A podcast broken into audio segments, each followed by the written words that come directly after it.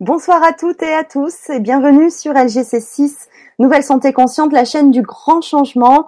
Je suis ravie de vous retrouver ce soir pour parler du parcours d'un médium et magnétiseur avec Jean-Marie Legal. Bonsoir Jean-Marie. Bonsoir Fanny, bonsoir les auditeurs. Je suis vraiment ravie euh, bah, de vous accueillir pour la première fois sur LGC6. Euh, je voulais donc du coup bah, remercier Aline Peugeot d'ailleurs qui est avec nous sur le chat et qui vous salue, qui vous fait de gros bisous. Bisous. voilà, on lui fait de gros bisous Aline. C'est grâce à Aline qui nous a présenté et euh, grâce à qui donc ce soir on peut faire cette Vibra conférence ensemble et partager au plus grand nombre votre expérience de médium euh, magnétiseur depuis euh, bah, votre plus tendre enfance jusqu'à aujourd'hui où vous avez donc euh, entre autres, euh, donc fait aussi des expériences avec euh, Stéphane Alix, des expériences scientifiques. Donc c'est là où ça va être intéressant euh, de, de, partager euh, avec tout le monde. Et vous êtes aussi donc l'auteur du livre Contact au de, de avec l'au-delà et euh, aux éditions Lanor, et également du DVD Les mains de lumière qu'on peut trouver chez JDC Productions sur Amazon. Voilà. Donc on va en parler bien sûr dans, dans la Vibra conférence. Donc avant de commencer, je vous souhaite à toutes et à tous la bienvenue. Euh, vous pouvez poser bien sûr vos questions euh, ou vos commentaires à Jean-Marie via soit le forum LGC, euh, si vous n'êtes pas inscrit sur le forum, là, c'est un petit peu tard pour le faire. Donc, je vous invite à nous rejoindre sur le chat YouTube. Euh, si vous êtes en train de regarder, alors je fais quelques petites précisions, peut-être un peu pour les, les, nouveaux qui nous rejoignent et qui n'ont pas l'habitude de ce côté technique. Si vous regardez la vidéo sur le, le, le site du grand changement, euh, sous la vidéo, il y a un texte de présentation de la vidéo et en tout en haut, vous avez le lien pour voir la Vibra conférence en direct ou en replay sur YouTube, vous cliquez sur le lien, ainsi vous nous rejoignez sur YouTube et là vous avez accès au chat parce que je le répète parce que certains m'ont envoyé quelques messages en disant qu'ils avaient quelques difficultés à poser euh, leurs questions.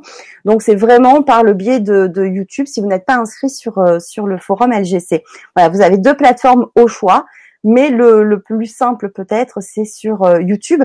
Et quand vous êtes sur YouTube, vous avez un si ça s'ouvre pas directement, le chat, c'est marqué Top Chat. Vous cliquez dessus et là apparaît donc tous les commentaires de sur le chat. Voilà. Donc euh, voilà pour toutes ces précisions. Alors il y a plein de monde qui nous qui nous rejoignent. Il y a Nathalie qui nous dit bonsoir. Il y a Mireille. Euh, ose la vie que tu veux, euh, Patrice, euh, Aline, euh, voilà, enfin tout le monde, Eden, Maria, euh, Chris de Provence, Eden, voilà. Donc c'est super, ben, merci beaucoup. Euh, si vous posez vos questions, que vous avez un pseudo, euh, n'hésitez pas à mettre votre prénom, c'est quand même plus sympa si on, on, vous appelle par votre par votre prénom. Et n'hésitez pas aussi à mettre de l'endroit d'où vous êtes. Voilà, il y a Manuel, ma, Marie, euh, voilà, ben voilà, Normandie aussi, Sandrine de Normandie, c'est super. Bon. ouais, ouais, ouais. voilà, donc bah écoute, euh, écoutez Jean-Marie, bah, je crois que je vais vous laisser la parole. Donc déjà vous, bah, vous présenter euh, et puis expliquer ben, votre parcours parce que vous avez euh, développé, enfin développé, non, enfin je sais pas si on peut dire vraiment les mots développé en fait, mais non, non, non. vous avez découvert des capacités déjà tout jeune et c'est de là que part en fait toute votre histoire et et toutes vos expériences. Mais d'abord, Fanny, je voulais d'abord vous remercier parce qu'on a remercié tout le monde. Il faudrait peut-être vous remercier vous, oh, merci. pour euh, me donner ce temps de partage et de parole et de l'émission que vous faites. J'ai compris qu'il y a avant tout un temps de parole, de partage, d'amitié, d'amour, je pourrais dire, pour essayer de sensibiliser les gens et ouvrir les consciences. Et ça, je trouve que c'est déjà super. Donc, on pourrait d'abord vous remercier déjà vous au commencement. Merci. Bon, me concernant, euh, il y aurait beaucoup de choses à dire. Donc on va essayer de cerner. Mais je dirais avant toute chose que je n'ai pas la prétention de détenir une vérité infuse et d'avoir réponse à tout. Euh, et comme dirait un ami qui m'est cher, euh, mon ami euh, le docteur Jean-Jacques Charbonnier, qui, lors où l'on évoquait les contacts qu'on avait évoqués de médiumnité, de dire que le médium n'est pas en quelque sorte, en quelque sorte, on dirait un poste direct comme Internet. On n'a pas toutes les réponses. Euh, je crois qu'il faut avoir l'humilité. Et au départ de, de, notre échange, je voudrais, si je peux me permettre, citer une citation euh, qui disait la chose suivante d'un rabbin, s'appelle Alom Goshem, par rapport aux questions-réponses qu'on va pouvoir avoir et à notre partage, qui disait ne demande pas qui a raison, demande que puis-je apprendre de toi. Donc, au-delà euh, de nos différences, de nos points de vue, comme le disait aussi un sage qui s'appelait le Bouddha Shakyamuni, lorsque dans un village qu'il traversait, on lui disait « Ô noble », il faut se remettre à l'époque, hein, « Ô noble maître », chacun épose sa doctrine, et on est un peu, excusez-moi, je, je l'adapte d'une façon moderne, on est un peu paumé, parce que euh, on pourrait dire lors d'une émission, on va nous dire ceci, lors d'une autre émission, on va nous dire le contraire, et finalement, qui a raison? Finalement, j'en sais rien. Euh, chacun a une petite part euh, de la ultime vérité, et je crois que c'est important, c'est dans l'intimité de soi, de savoir ce qui, est, ce qui est bon pour nous. Voilà. Je pense que déjà, il est important de dire, voilà, je ne suis euh, ni un gourou. Comme j'ai fait pas mal de conférences France-étranger, j'aurais peut-être la modestie de dire, je suis un kangourou, euh, qui a un peu rebondi, mais au-delà, je crois qu'il faut faire, on peut parler sérieusement des choses, mais ne pas se prendre au sérieux. Voilà, j'espère de planter un peu le décor. Alors, euh, pour commencer, je pourrais dire que j'ai vécu dans un milieu culturel très jeune euh, d'un grand-père qui m'est cher, qui est le docteur René Le Gall, mon grand-père médecin décédé, qui m'assiste, on aura l'occasion d'en parler, dans mon travail de magnétiseur du monde spirituel. Et donc, euh, d'un grand-père cadre, d'une mère au foyer, d'un frère euh, que je salue au passage, s'appelle Philippe, qui sans doute peut-être regarde ou m'écoute, mais je n'ai pas du tout baigné dans un milieu, euh, disons, euh, socioculturel euh, sur ce domaine qu'on appelle un peu vulgairement l'ésotérisme et tout. Euh, voilà, je tiens aussi à dire que j'ai pas baigné dedans, mais j'ai été, c'est vrai, très très jeune, principalement vers l'âge de 6 ans, à confronter à un premier phénomène. Mm. Alors je sais que tout enfant peut avoir des réveils nocturnes, peut l'enfant se construit, avoir un imaginaire qui, se fait. Et là, dans la chambre que j'occupais du reste à l'époque avec mon frère, je vois sortir des murs, je dis bien famille, sortir des murs des espèces de formes humanoïdes, très lumineuses, sans visage. J'avais l'occasion de rencontrer une chose, une anecdote très précise à ce niveau-là, des humanoïdes lumineux qui venaient vers moi et au fur et à mesure se dessiner des visages d'hommes, femmes et d'enfants. Et là, ma, ma première réaction, c'est au secours. Euh, on se précipite dans la chambre de ses parents qui euh, sont complètement bon. T'as rêvé, on va dans la chambre, on allume la lumière, ouais. et puis bon, t'as fait un cauchemar. Voilà. Mais après, c'était euh, c'était un phénomène récurrent, récidivant, que mon frère ne voyait pas. Donc j'étais le seul à le voir. Et c'est vrai que mais assez très déstabilisé par rapport à, à ce qui se passe. Alors après, si vous voulez, j'ai une petite anecdote.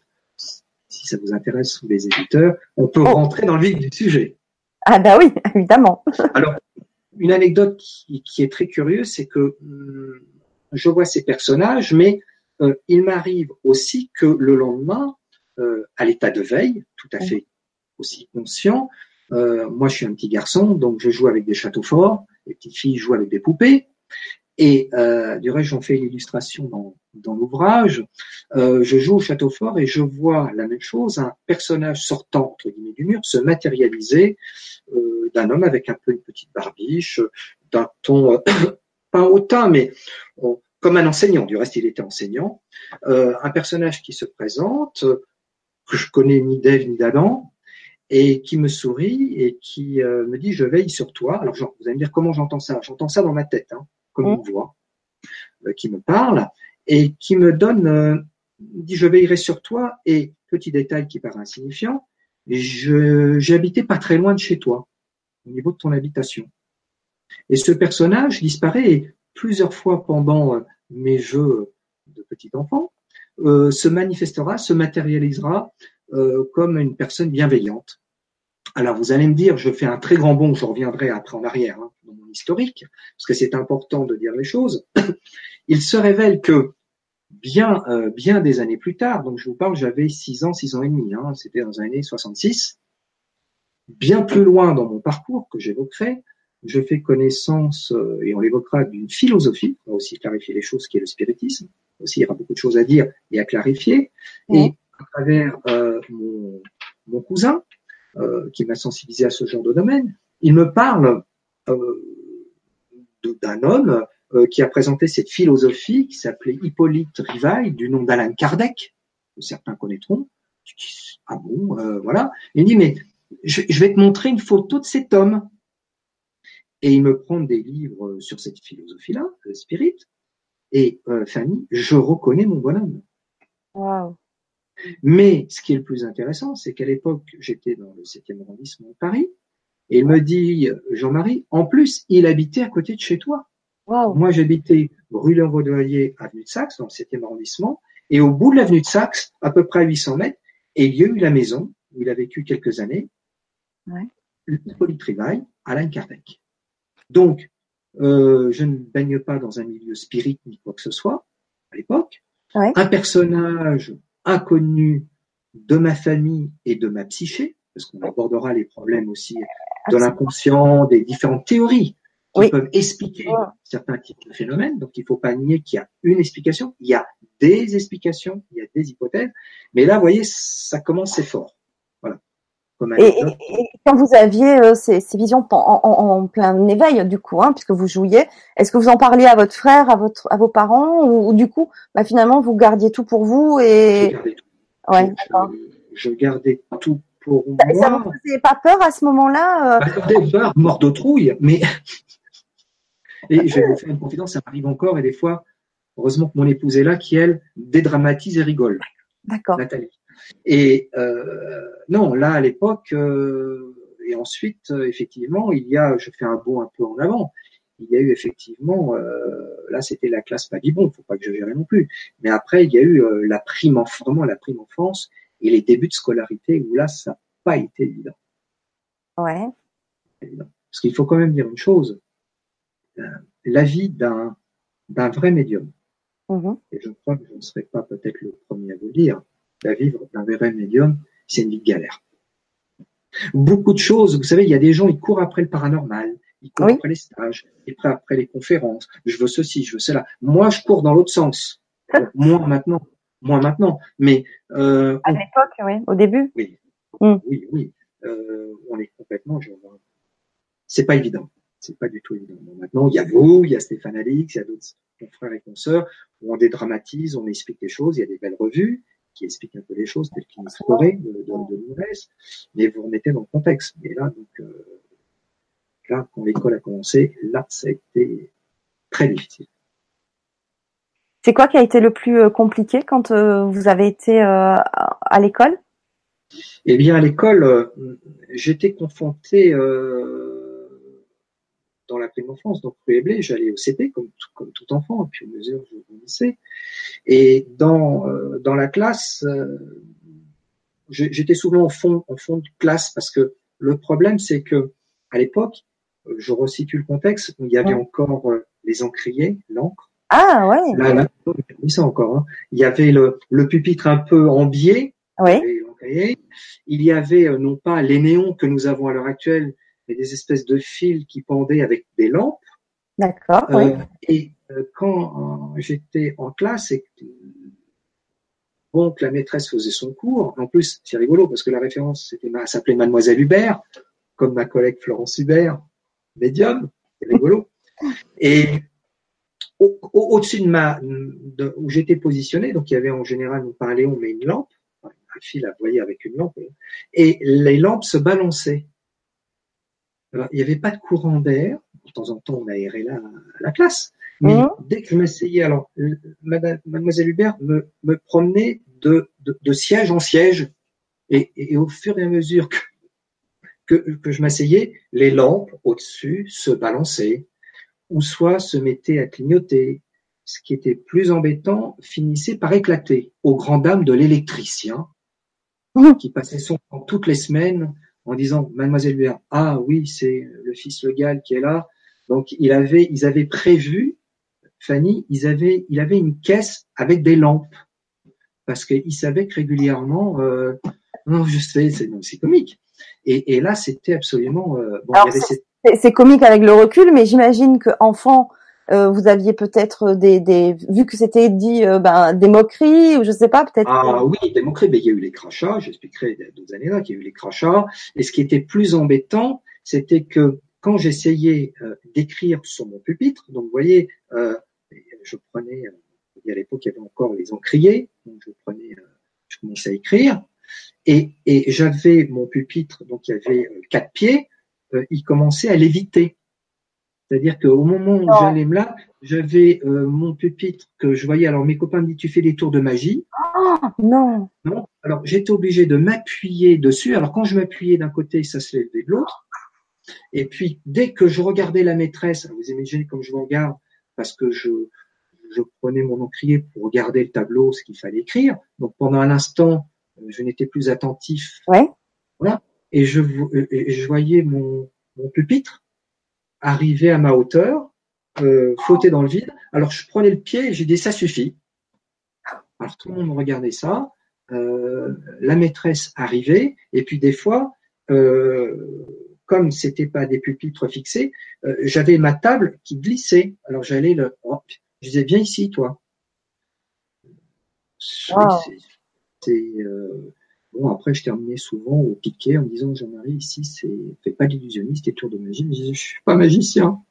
Bah, parce que, parce que même l'adulte, la maîtresse, pensait que c'était vous qui déjouiez. Ben, euh, oui, il me disait ça, et puis ça terminait par des, euh, par des coups de règle sur les doigts. Ah, super. Oui, parce qu'on me disait, Jean-Marie, viens. Là, j'arrivais sur le bureau, on me disait, arrête là, et voilà. Je retournais. Euh, ce qui était embêtant, c'est qu'un un de mes petits copains me disait, mais ça continue à le faire.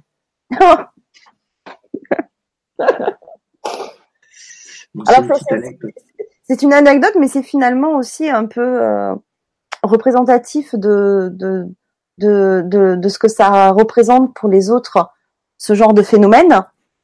Parce que, parce que, et, en plus, ben, enfin, je trouve que de vous punir, alors que si elle croyait que vous étiez un, un illusionniste, alors vous étiez un génie dans cet art-là, et au lieu de vous punir, on aurait dû vous conseiller de faire une déjà l'école de non mais c'est vrai parce que vous êtes déjà très doué, très petit. Enfin, je sais pas. Et, ce qui est terrible, Fanny, c'est que pendant euh, qu'elle me punissait, les lampes qui étaient parce qu'elle m'a amené au bureau, vous voyez, il y avait les lampes au-dessus et j'avais tous les vous imaginez une classe assez bruyante qui regardait, qui était écroulée de rire parce que les lampes qui étaient au-dessus de la maîtresse de Florence et moi se balançaient. Mhm. ou c'était clignoté. Vous avez dû quand même marquer euh, euh, cette maîtresse et, aussi vos camarades de classe parce que aujourd'hui, euh, quand même, il y a tous ces phénomènes-là qui sont plus tabous et on en parle énormément. Et on, je suis sûre que beaucoup de personnes doivent parler de vous en disant ah mais au fait il, il se passait des choses bizarres dans ma classe. Ah ben, j'ai eu des échos hein. J'ai eu encore bon, ah ouais hein. Encore des mhm. échos des, de copains ou de copines qui m'ont par Facebook et autres retrouvés. Ah c'est vrai.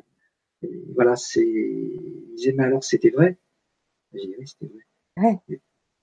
Mais, pas facile à vivre. Pas facile à vivre. Et ce qui fait que, après ces anecdotes que je viens de vous citer, eh bien, l'adolescence, ça a continué. Ça a continué. Ça ne s'est pas arrêté. Et là, c'est devenu, euh, c'est devenu vraiment problématique.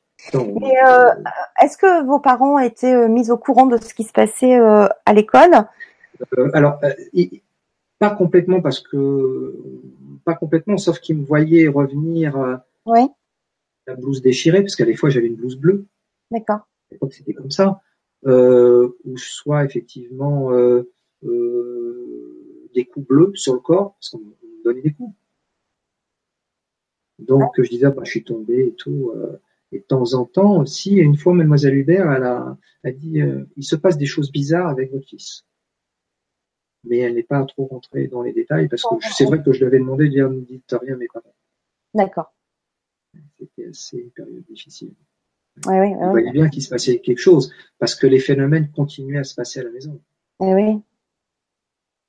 Euh, pour anecdote, euh, entre les deux, on a tous des repas familiaux en famille vous avez le grand-père, la grand-mère, les amis, etc. Et euh, c'est quand même difficile, ou dans certains contextes, de dire, bah, il y a un monsieur qui est là, euh, vous dites bonjour, et mais lui, c'est qui? Alors qu'il n'y a personne. Ah, ah ouais. Alors, on va jouer, euh, voilà. Je compris qu'à ce moment-là, euh, bon, il fallait plus rien dire.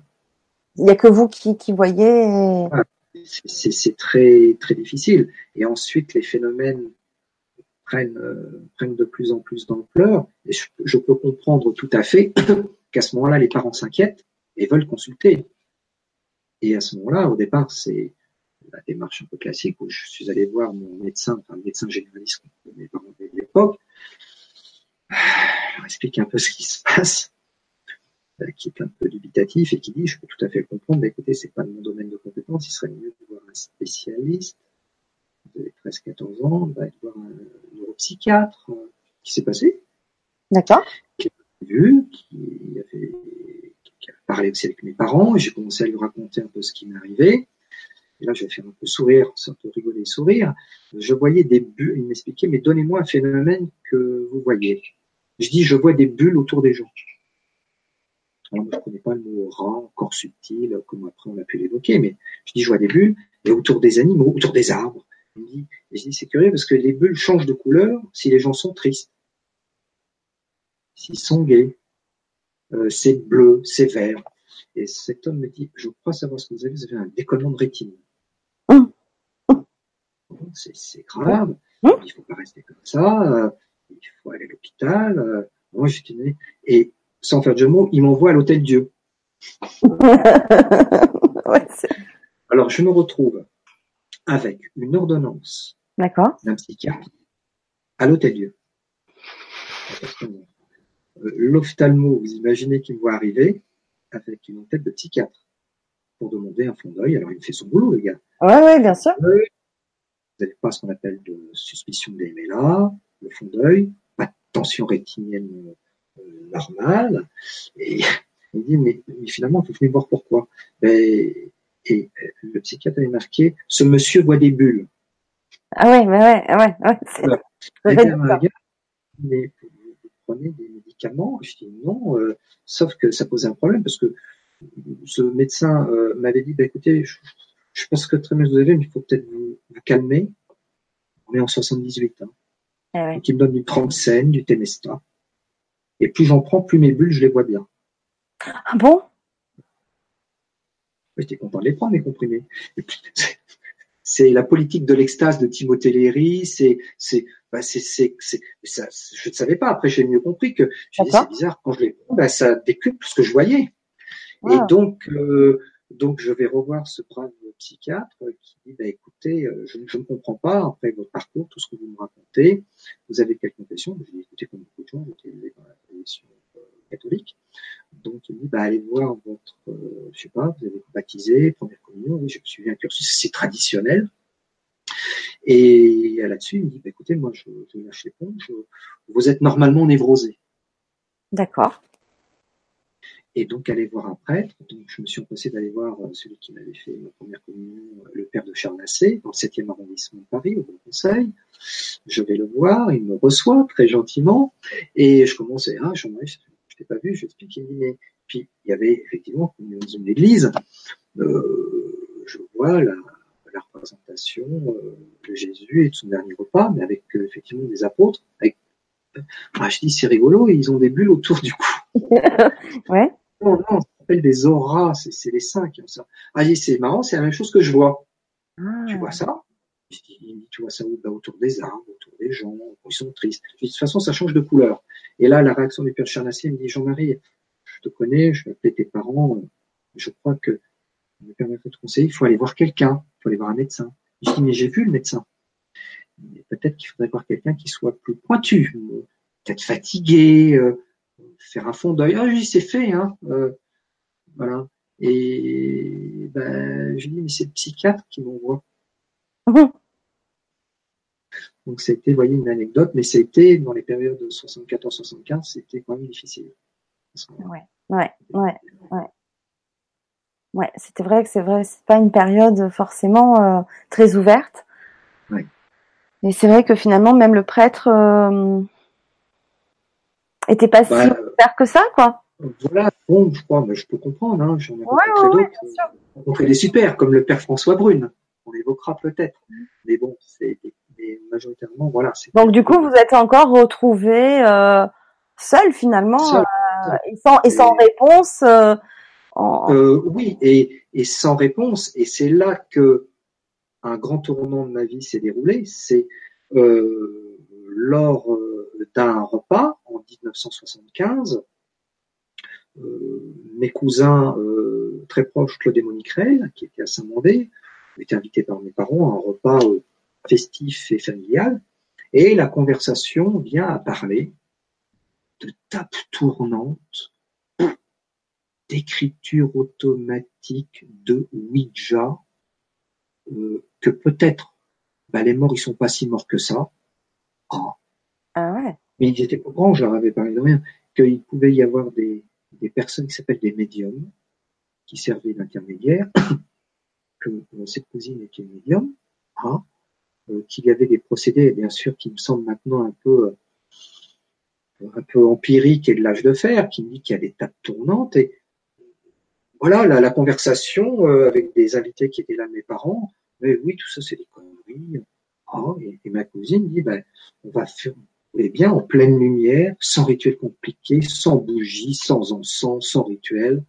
Ben, on va se mettre dans le salon, dans la salle d'entrée de la maison de l'appartement de mes parents. On a pris une petite table, un petit guéridon, et je vois, au départ, moi, je regarde ça un peu, Fanny, de loin. Et je les vois, ils se mettent autour, ils se tiennent tout autour. Je me dis, qu'est-ce qu'ils sont en train de faire? Et je les vois, ils posent les mains, et puis, effectivement, je, je vois que ça commence un peu à, la table à craquer, euh, la table bougeait sur leurs doigts, sur leurs mains. je dis bon, il y en a bien qui trichent, il y en a bien qui poussent cette table. C'était tellement grotesque. Et puis après, c'est comme on dit un jeu de salon hein, au départ. Donc on trouve ça euh, rigolo. Puis il y en a un, euh, oui, ça tape, oui, non, enfin voilà. Et puis euh, il y en a un, deux, trois personnes qui se lassent. Et donc à un moment donné, ma cousine m'a dit mais Jean-Marie viens. Et puis je viens m'asseoir en face d'elle, donc on n'était plus qu'en tête à tête je pose les mains et là, je, il y a deux phénomènes qui se passent. Je sens vraiment, euh, c'est très subjectif ce que je vais dire, comme si ça craque. Alors, on peut parler de réflexe inconscient, hein, on va, va l'évoquer. Mais il se passe quelque chose de très surprenant.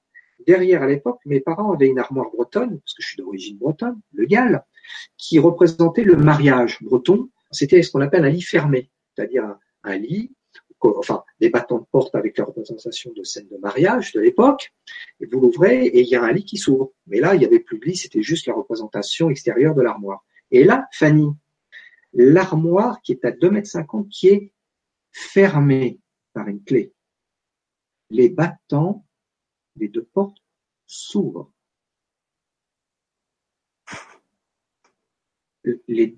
L'armoire est fermée à clé.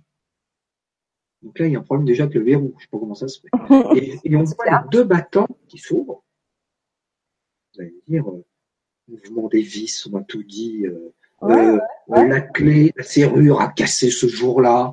Fait 25 ans qu'elle était toujours là. Mais ce qui est plus surprenant, c'est qu'elle se referme.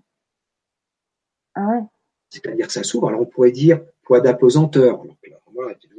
ça baille à un moment donné. Ok. Mais il faut qu'on m'explique comment elle se referme. À clé. Avec la clé dessus. Ça se referme.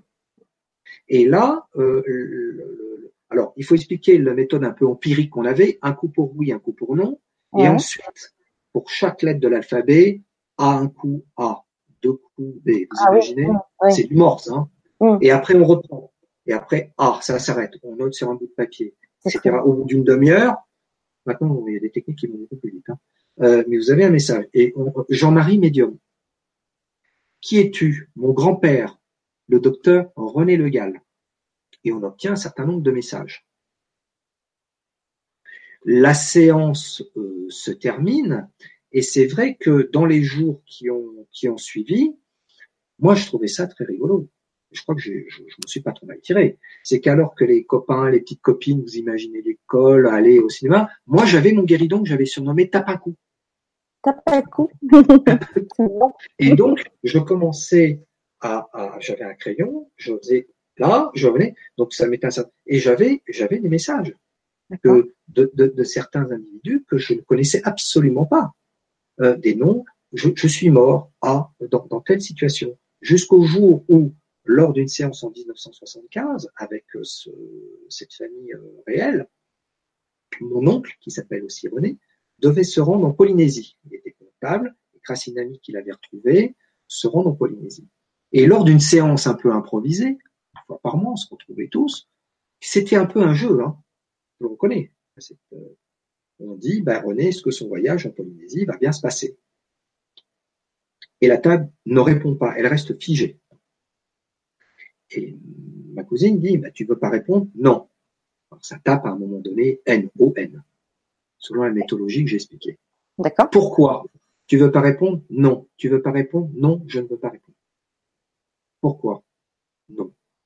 Et ma cousine a tellement insisté, elle dit, mais, mais pourquoi? Tu veux savoir?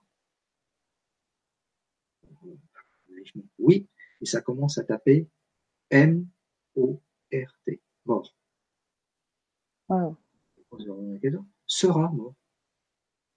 Là, tout le monde, Fanny, on a pris le guéridon, on l'a mis de côté et on n'y a plus touché, même moi. D'accord. L'année 75 euh, se déroule, 76 arrive. Mi-septembre 76, effectivement, mon oncle doit partir en Polynésie, travailler comme comptable là-bas. Et là, j'essaie de, de, résumer parce qu'il y, y, a tellement de choses à raconter.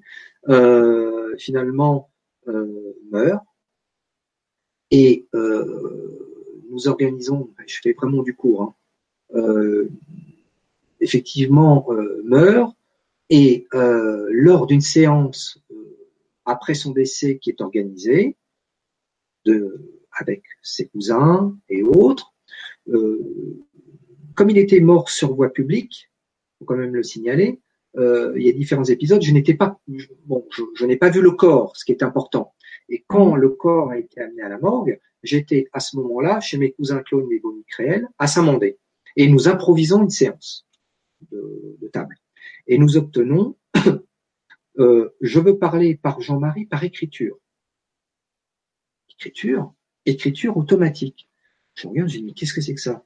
Et la table dit, ça va plus vite. Et mon cousin qui était sensibilisé m'explique que oui, il paraît que certains médiums prennent un crayon, un bout de papier, ils rentrent un peu comme en transe ou ils s'endorment et ils écrivent d'une façon mécanique. D'accord. Ça peut être aussi l'inconscient. On l'évoquera. Ça peut être aussi, comme théorie, l'inconscient. Et ça commence à dire, voilà, je suis mort à 12h15, j'étais seul dans le bureau, j'ai eu la carte sourcilière gauche et droite fracassé, j'ai un bleu derrière l'oreille gauche.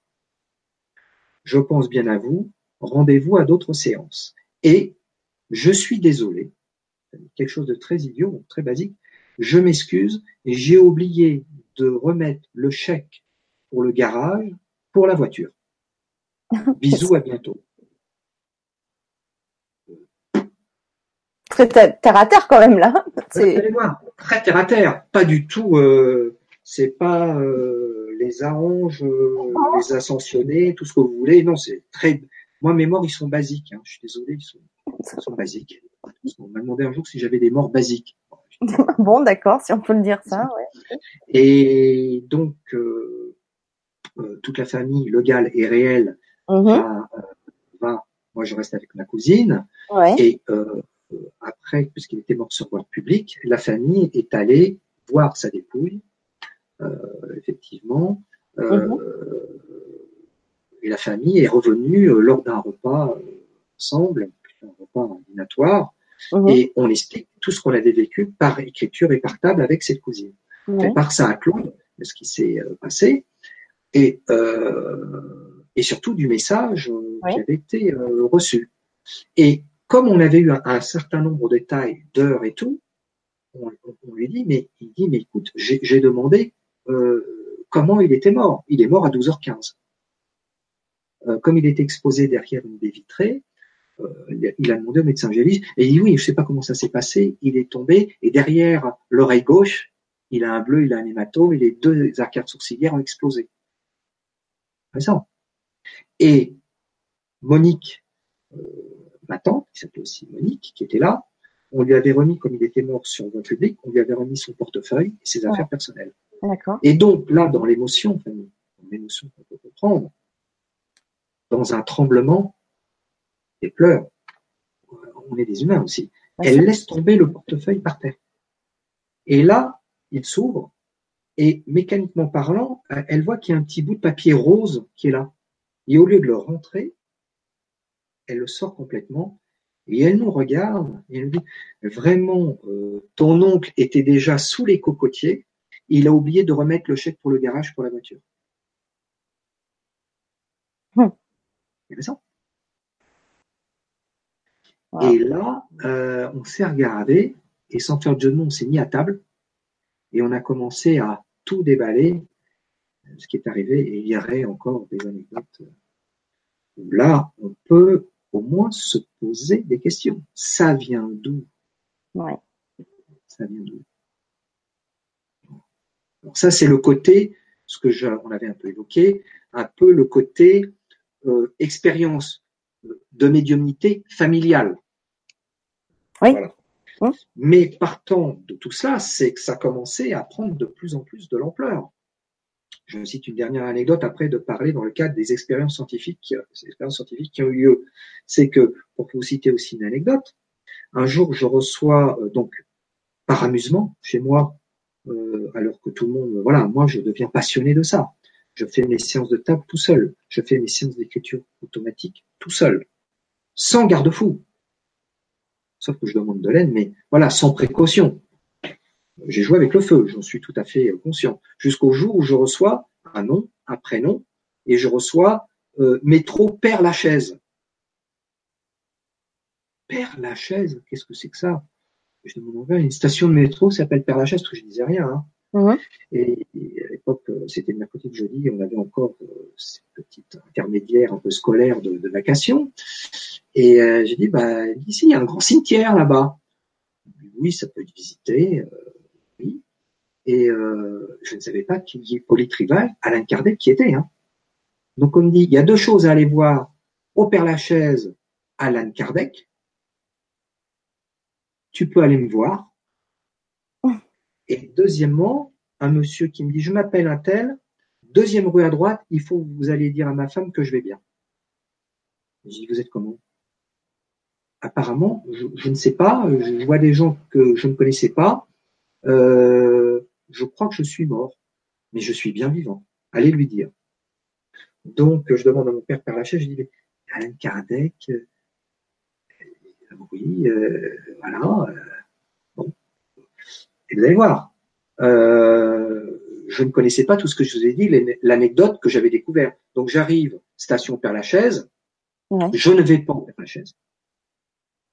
Et euh, il y avait un kiosque et je dis au monsieur, la rue, euh, je dis à mon père, je vais aller visiter Père Lachaise. Et finalement, je n'y vais pas. Et je dis, mais par, par contre, monsieur, euh, juste à côté du métro, euh, il y avait un kiosque. Est-ce que il y a une rue qui s'appelle, je sais pas comment s'appelait disent oui, oui, oui, vous prenez la deuxième à droite. Donc je, dis, ça existe, donc je vais. Et à l'époque, ça se fait peut-être encore maintenant, les gens qui, qui sont décédés, à l'endroit où ils sont décédés, sur les portes cochères, vous aviez, c'était drapé de noir, et vous avez les initiales de la personne décédée. J'arrive euh, au numéro indiqué sur ma feuille écrite en écriture automatique. Mm-hmm. Et euh, il y avait euh, un concierge qui était là. Je vois des gens qui arrivent avec des fleurs habillées effectivement noir et tout. Je rentre, je frappe le concierge et j'ai dit, mais est-ce que monsieur, donc je donne les initiales, et là il me dit, vous êtes de la famille? Je dis, oui, mais vraiment, vraiment assez éloigné. vraiment, vraiment par alliance. ouais. Non, parce que, vous voyez, il y a de l'humour aussi. Donc, et à ce moment-là, je vois une dame, vous êtes, vous êtes de la famille Non, non, mais vraiment, vraiment, euh, vous le connaissez bien. Euh, non, non, mais c'était, c'est une rencontre récente. Et donc, la personne me prend le bras. Fanny, je commence à monter l'escalier avec, les, gens et arrivé devant la porte, je dégouline, je suis près de tout. Je dis, maintenant, je vais redescendre parce que je cherche un petit bouquet de fleurs et j'ai fui. Ah ouais. Ah j'ai fui. Donc ça, je dirais, c'est euh, les expériences un peu, je dirais, d'adolescence, mais je tenais quand même en citer une avant de rebondir sur les expériences scientifiques. lors de ces différentes expériences d'écriture automatique et médiumnité, un jour, je reçois en pleine nuit, je suis réveillé par une voix qui me dit prends une feuille de papier, écris. Je me suis dit, ça y est, je suis en train de devenir dingue. Et les lampes clignotent, ça, tape dans les murs. C'est les voisins, il est 3 heures du matin. Je vais même sur le palier, j'avais un petit studio dans le 15e arrondissement. Je vais voir, je ne vois personne. Euh, et je me décide à prendre à 3 heures du matin une feuille de papier et, d'attendre. Et j'ai comme une main qui vient de se positionner sur la mienne, tiède, et je suis vraiment en pilote automatique et je commence à écrire. Et là, j'obtiens, du reste dans l'ouvrage dont vous avez fait référence, euh, un mot en écriture automatique que je connais parfaitement par cœur, où c'était marqué ici Pierre Péquois, te souviens-tu, nous sommes le 21 décembre 1941, je m'appelle, euh, euh, ah, j'en perds le nom là, tellement je suis ému, Pierre Péquois, 20 décembre 1941, classe de mathématiques, son secret de mathématiques, et derrière dessiné une jeune fille qui s'appelle Eva, c'est un témoignage de satisfaction qui était remis à des étudiants, et mon père avait arrêté après, mais avait commencé un certain nombre d'études de médecine. Et donc, ce jeune homme, qui était un de ses camarades de l'époque, lui avait remis ce témoignage de satisfaction. Mais je l'ai su après, vous allez voir. Donc, et la signature, il y a une signature un peu barriée, et, barriée, et la vie continue. Remets ça à ton père, père remets ça à Albert, il comprendra, surtout avec Eva. Le lendemain, euh, mes parents m'invitent à manger. Euh, je vais les voir. Euh, j'ai dit, écoute, papa, c'est un peu délicat. J'ai reçu quelque chose de bizarre. Il me dit, qu'est-ce que tu as encore reçu? Cette nuit. Il me dit, la nuit maintenant. Et je lui montre effectivement cette écriture automatique qui est retranscrite dans l'intégralité dans l'ouvrage. Et je vois cet homme se décomposer devant moi. Il dit, attends, euh, je vais te montrer quelque chose. Il va dans sa bibliothèque et il me ramène un témoignage vert que j'ai toujours. Euh, et il me dit, voilà, il faut que je t'explique. J'avais un copain, il s'appelait Pierre Pécois. On était, comme c'était écrit, à l'hôtel Massillon, en classe de mathématiques. Et euh, le descriptif que tu m'as fait correspond exactement. Et il tourne le témoignage de satisfaction. Et qu'est-ce qui me montre? Une charmante petite créature dessinée avec un prénom signé Eva.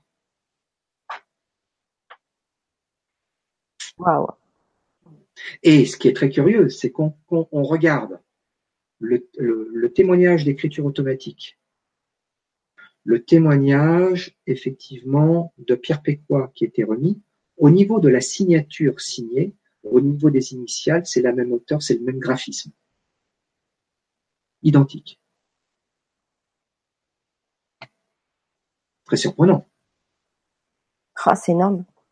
Donc ça, j'essaye de faire parce que je ne sais pas le temps que nous avons, mais je vois que ça passe très vite. Ça, c'est mm. le côté expérimentation, je dirais empirique, comme je vous l'avais fait part, au niveau de la médiumnité, qui est une médiumnité, on en reviendra, qui est une médiumnité en quelque sorte une médiumnité sauvage. D'accord. Je pèse les mots. Sauvage, pas encadré. Je ne suis pas trop mal tiré finalement. Et donc, à la suite de ces expériences qui prenaient de plus en plus de l'ampleur, ben, effectivement, je voulais essayer de comprendre ce que je vivais. Mais il n'y avait pas, comme vous, votre belle émission, il n'y avait pas Stéphane Alix, il n'y avait pas d'autres personnages que j'ai rencontrés, que je vais évoquer dans quelques instants. Euh, donc c'était panique à bord. Et donc là, le hasard fait curieusement les choses. Je tombe sur une sur une revue qui s'appelle L'autre monde. Ah ouais. Ça Et je découvre effectivement une littérature que je ne connais pas qui évoque euh, les phénomènes dits de médiumnité, et je dévore ces revues en disant mais je suis pas tout seul. Il y a des livres là-dessus. Et donc je décide, donc nous sommes dans les années 76-77, d'aller dans cette librairie, un peu comme on va dans une boulangerie, ouais. Euh, rue Clausel, où je découvre effectivement euh, des journalistes qui sont devenus après des amis, mais je découvre une jeune femme qui m'accueille, qui me dit mais pourquoi? Ben, vous avez des revues qui sont là, je commence à en prendre une, j'avais un peu d'argent de poche. J'arrive à la caisse, j'avais 10, elle me dit, oui, vous avez combien À l'époque, 10 francs, un truc comme ça, avec des tas de livres. Et ne, vous ne pas tout prendre, jeune homme. Et euh, elle s'appelait Annie Roca. Et elle me regarde, elle me dit, mais ça, vous intéresse comme ça ou uh-huh. Et là, je ne vous cache pas certaines émotions qui me montent aux yeux à ce moment-là, même là, on vous parle. Me dit, mais vous voulez parler? Et là, Kleenex. Elle me dit, bon, on met tout ça de côté. Vous avez un petit quart d'heure euh, Oui. Et je commence à, vous à lui raconter ce que je viens de vous raconter. Elle me dit, écoutez, il y a, deux possibilités. Euh, soit vous êtes un affabulateur, soit vous êtes dingue, comment vous soignez, ou soit c'est vrai. Et là, ça nous intéresse parce que nous, nous sommes en train de faire un dossier qui s'appelle l'enfant psy. Nous avons le rédacteur en chef qui s'appelle Jean-Paul Bourg qui est en train d'écrire un livre qui s'appelle Les enfants extrasensoriels et leur pouvoir. On est en 78 aux éditions Chou. C'est fort intéressant. Ah ouais. Euh, et donc, il me dit, ben voilà, euh, mon mari, euh, qui est aussi fait partie de la rédaction, s'appelle Jean-Jacques Rocas, qui peut venir. Et on est deux au départ. Et puis, euh, Jean-Paul Bourpas, quand ça entend l'oreille, il dit, ah oui, mais attendez, moi, j'ai... Et il commence à mettre un, un, un petit micro devant avec un enregistreur. Et au lieu de parler une demi-heure, j'ai parlé trois heures. Déjà Sauf, qu'à un moment donné, pour ça, vous voyez, sauf qu'à un moment donné, je vois il me dit, il faudrait peut-être avertir vos parents, les appeler. Non, non, non, il n'a pas eu d'accident, il n'est pas à la police. Euh, uh-huh, uh-huh. Euh, votre fils est très, nous interpelle, nous intéresse, mais on a des forts doutes sur sa santé mentale, s'il n'affabule pas et tout. Donc euh, voilà, avant de valider tout ça et mettre ça, voilà, vous comprenez, monsieur, madame, et mes parents ont accepté, je fais court, ont accepté de les rencontrer et se sont tapés trois heures d'enregistrement du fiston. D'accord. Je suis en train de faire avec vous. Et ce qui est très curieux, c'est que quand je parle de certains phénomènes qui sont arrivés à la mort de mon oncle, euh, que je pas encore, les, phénomènes, ce qu'on appellerait un peu comme a parlé Jung, de phénomènes de synchronicité qui se font. Quand je parle du marteau-piqueur, enfin ce que j'ai évoqué, je n'ai pas évoqué avec vous, mais que j'évoque dans le livre, euh, phénomène de synchronicité au même moment. Et donc, il valide les propos que je dis. Et donc, l'intégralité de mon interview et aussi, ce qui est intéressant, donner la parole aux parents est publié dans cet ouvrage en mai 78. Et là, je vous avoue, Fanny, moi, je ne connaissais pas du tout ce monde de médias. Et là, ça m'échappe. Bon, j'ai dit, bon, j'avais un petit article, c'est sympa, ça va être mignon. Ils m'ont l'article. Le livre de Jean-Paul Bourg paraît. Je reçois un, exemplaire dédicacé. Et bon, après, basta.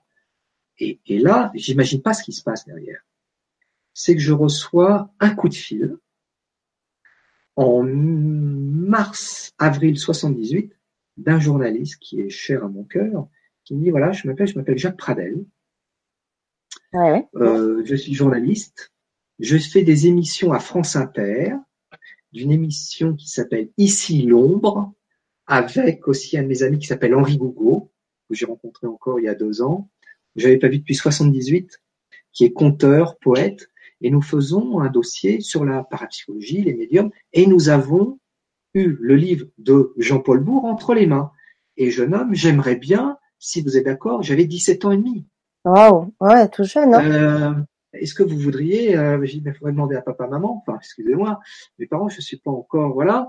Et euh, j'ai dit, mais moi, je suis pas une bête de cirque, euh, voilà, euh, je veux bien, mais témoigner de quoi? De ce que j'ai vécu euh, partager, comme je le fais avec vous, Fanny. Il dit mais je tiens pas là à vous à vous piéger. En plus j'avais des choses, on évoquera, qui se tordaient toutes seules.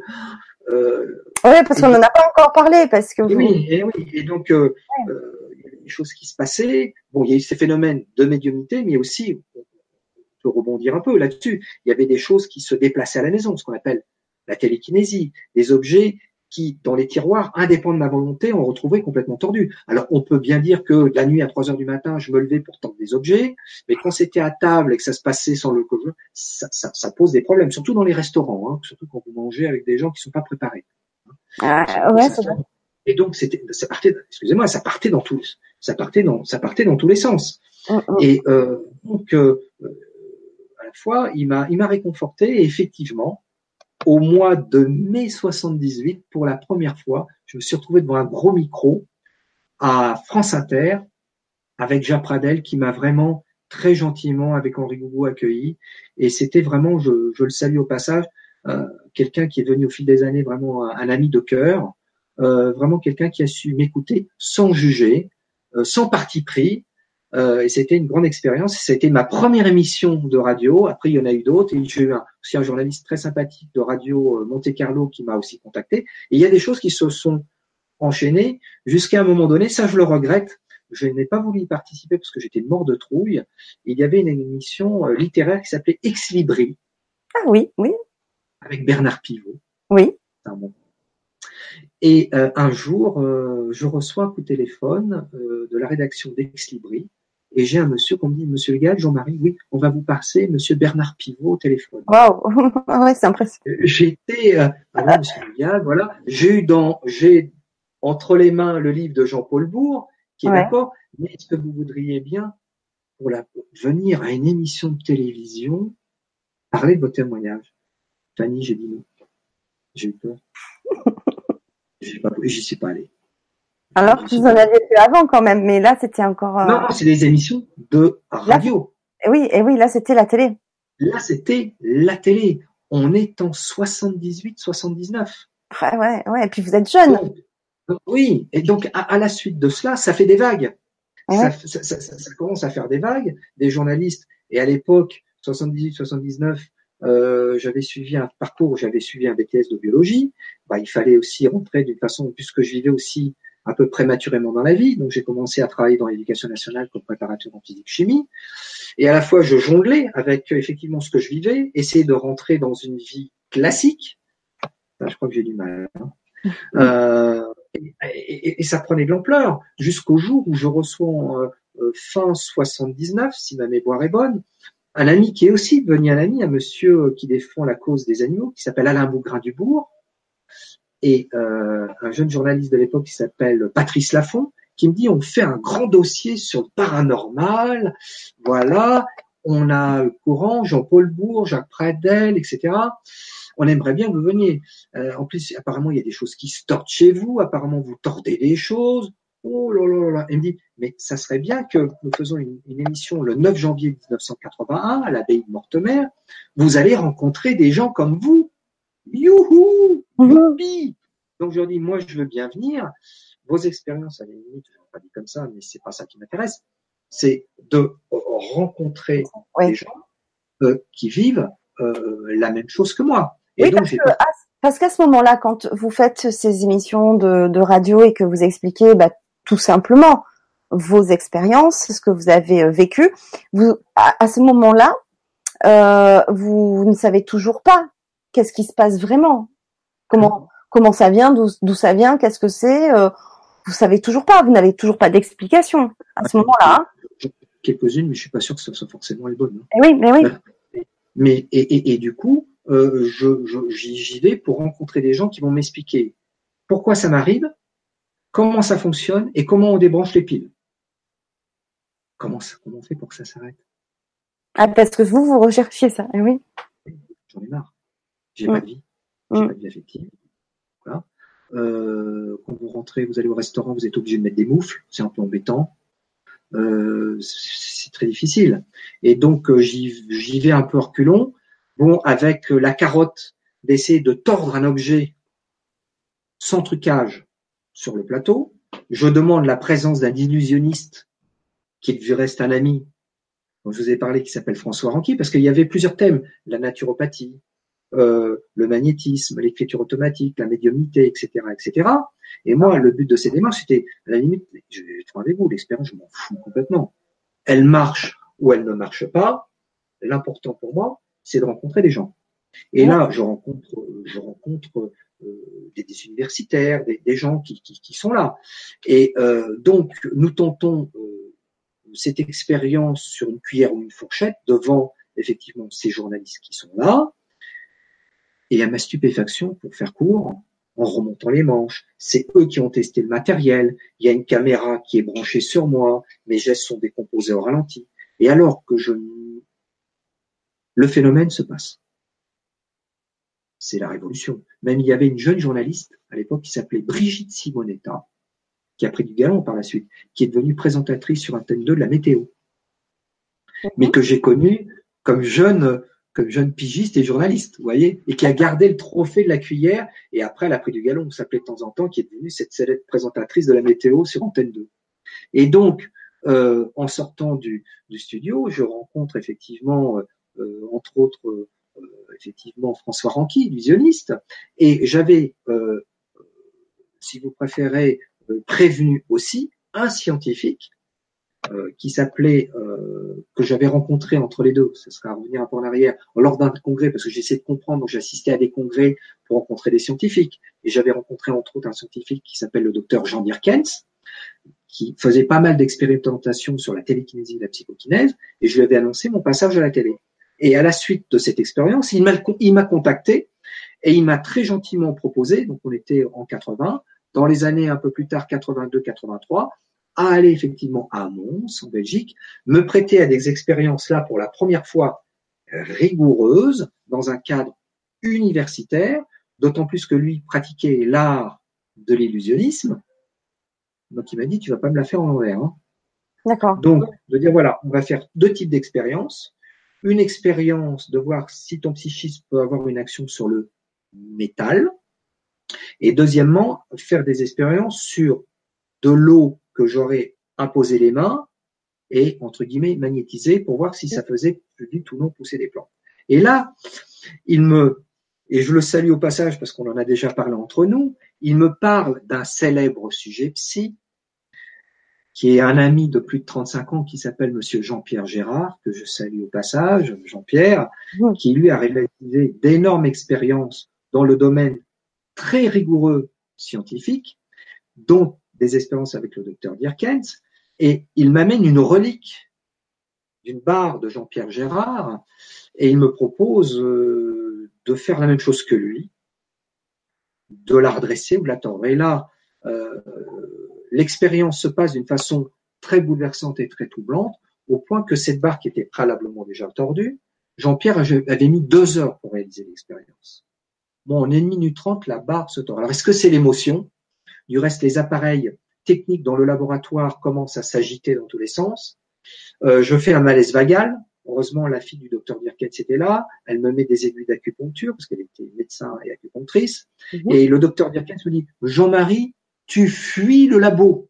Je vais perdre toutes les données parce que j'avais effectivement un électrocardiogramme, un électroencéphalogramme pour voir, pour essayer de comprendre qu'est-ce qui se passait à ce moment-là dans, euh, dans le cerveau. Donc, ça a été vraiment ma première et, et notable expérience. Il y en a eu d'autres ensuite dans ces différents domaines euh, d'expérience que je dirais dans un cadre universitaire de ce qu'on appelle de parapsychologie, avec ces deux cadres, expérience sur le métal et expérience sur l'eau magnétisée. Alors, sur l'eau magnétisée, il y, avait des pots témoins et des pots traités. Je magnétisais l'eau. Le scientifique, en temps et heure, arrosait les pots de plantes et regardait au niveau de la germination avec des choses qui oui. assez vite.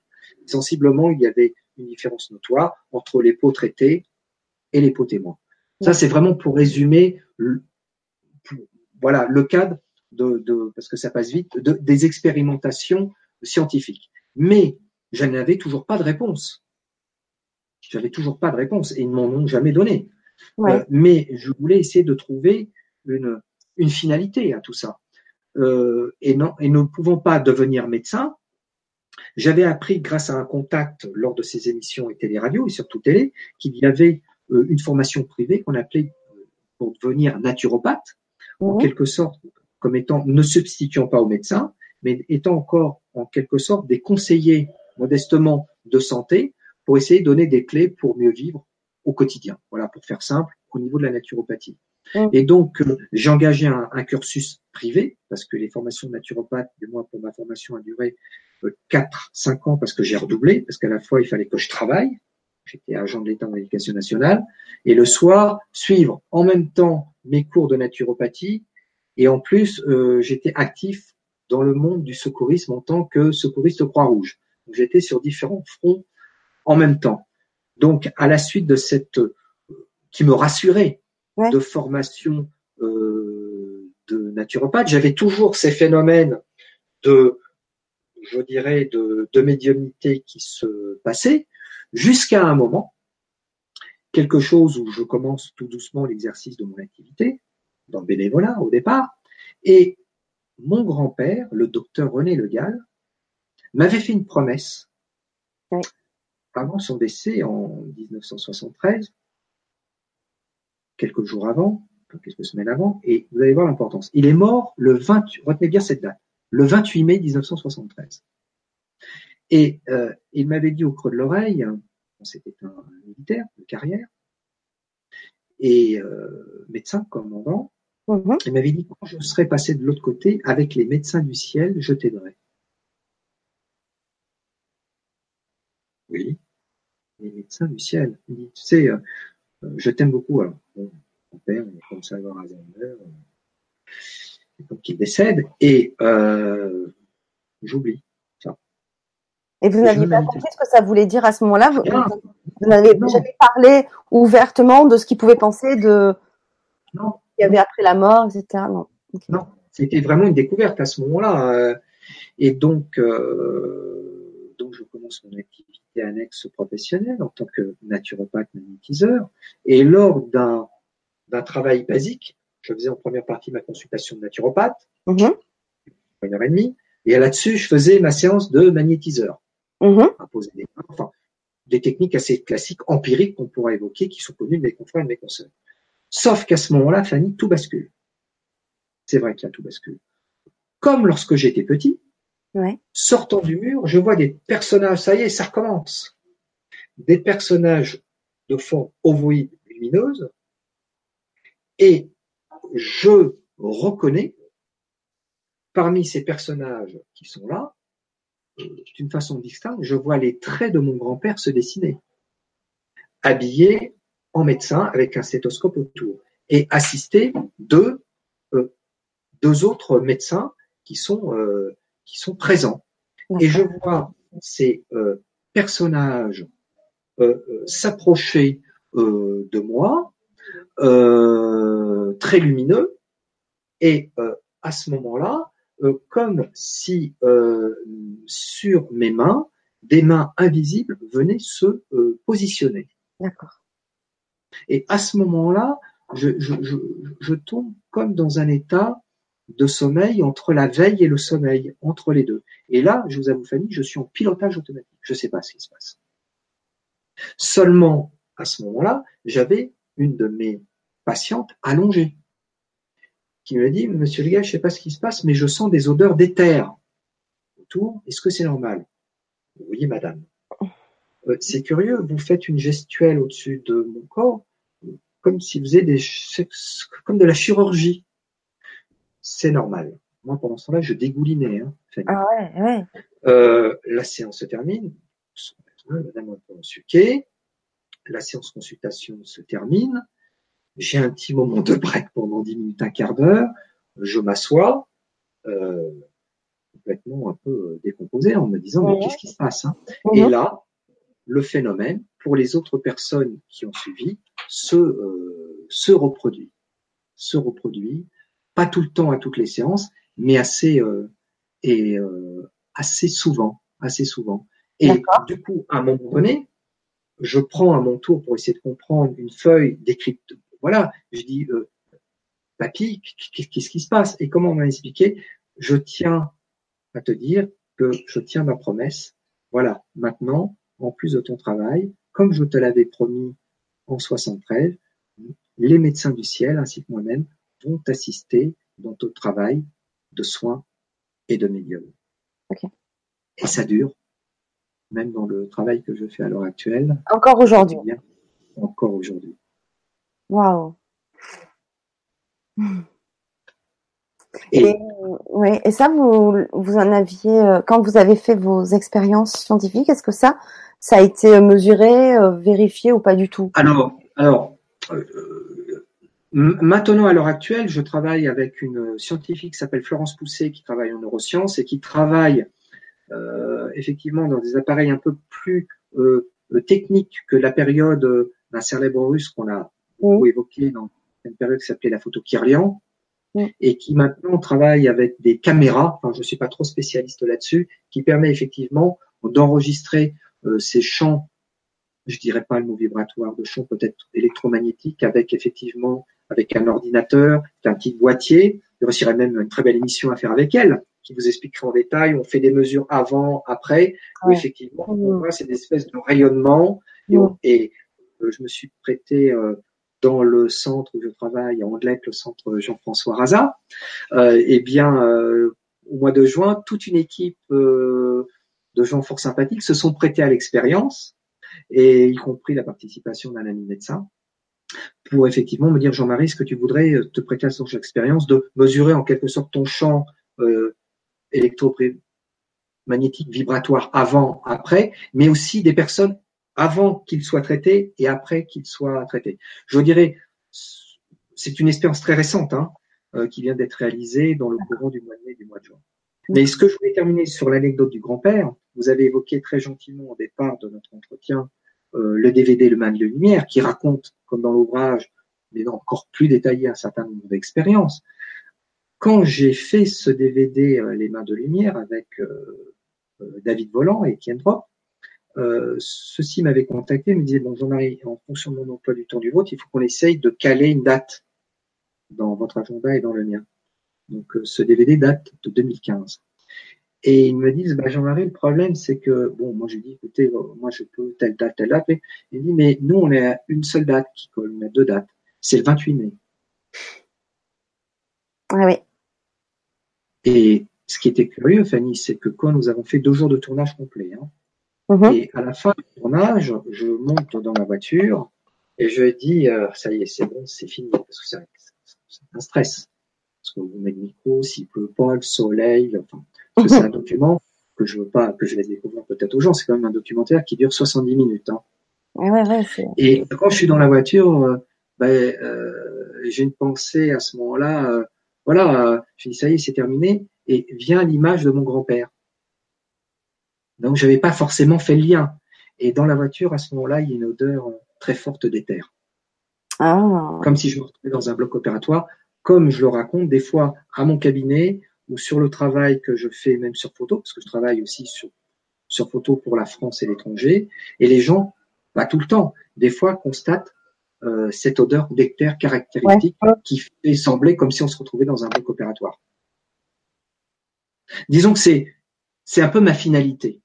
Je dirais, voyez, j'ai essayé de vous faire en une heure du concentré. Donc maintenant, euh, voilà, c'est des expériences empiriques, des expériences familiales, des expériences un peu de type universitaire que j'ai très vaguement, c'est vrai, euh, énoncé, ce parcours un peu effectivement de chaotique, cette formation de naturopathe, cette installation dans les années 85-86, et, puis ce travail, et je pense que c'est ça le plus important ici et maintenant, euh, que j'essaye de réaliser au quotidien, euh, en essayant modestement avec l'aide du ciel, en tant que magnétiseur et inspiré euh, de ce que j'appelle les médecins du ciel à aider ou soulager les gens, tant au niveau de mon cabinet ou lorsque euh, on me le propose aussi euh, à l'extérieur, France étranger.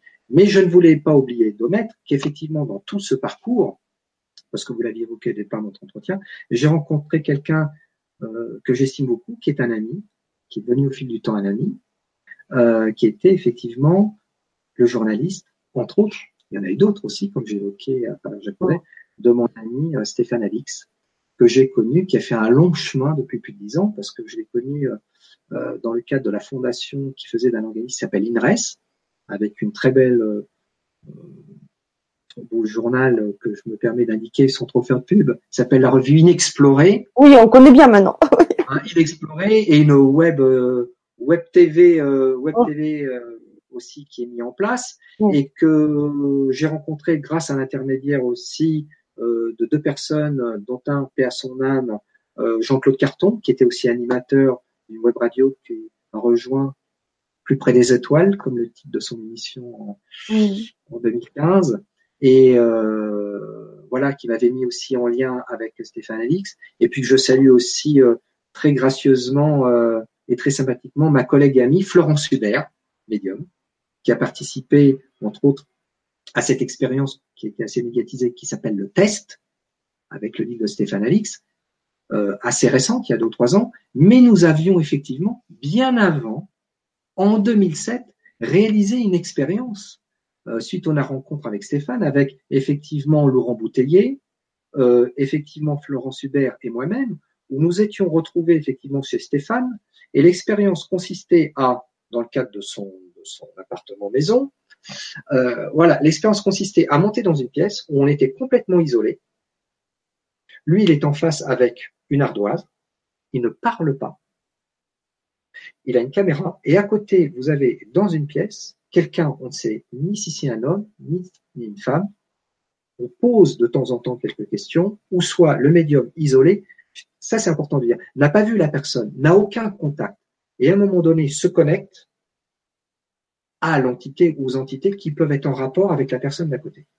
Et donc, c'est vrai que c'est assez surprenant, parce que euh, simplement euh, on donne les messages que l'on voit ou qu'on reçoit, soit par clairaudience, c'est-à-dire on répète comme un perroquet ce qu'on entend, soit des images visuelles que l'on a, et c'est tout. Simplement, Stéphane est en face et a une réponse oui, non, bon, pas bon, pour pas euh, rentrer dans des techniques que j'évoque qui peuvent être des techniques de manipulation mentale qu'on appelle le mentalisme.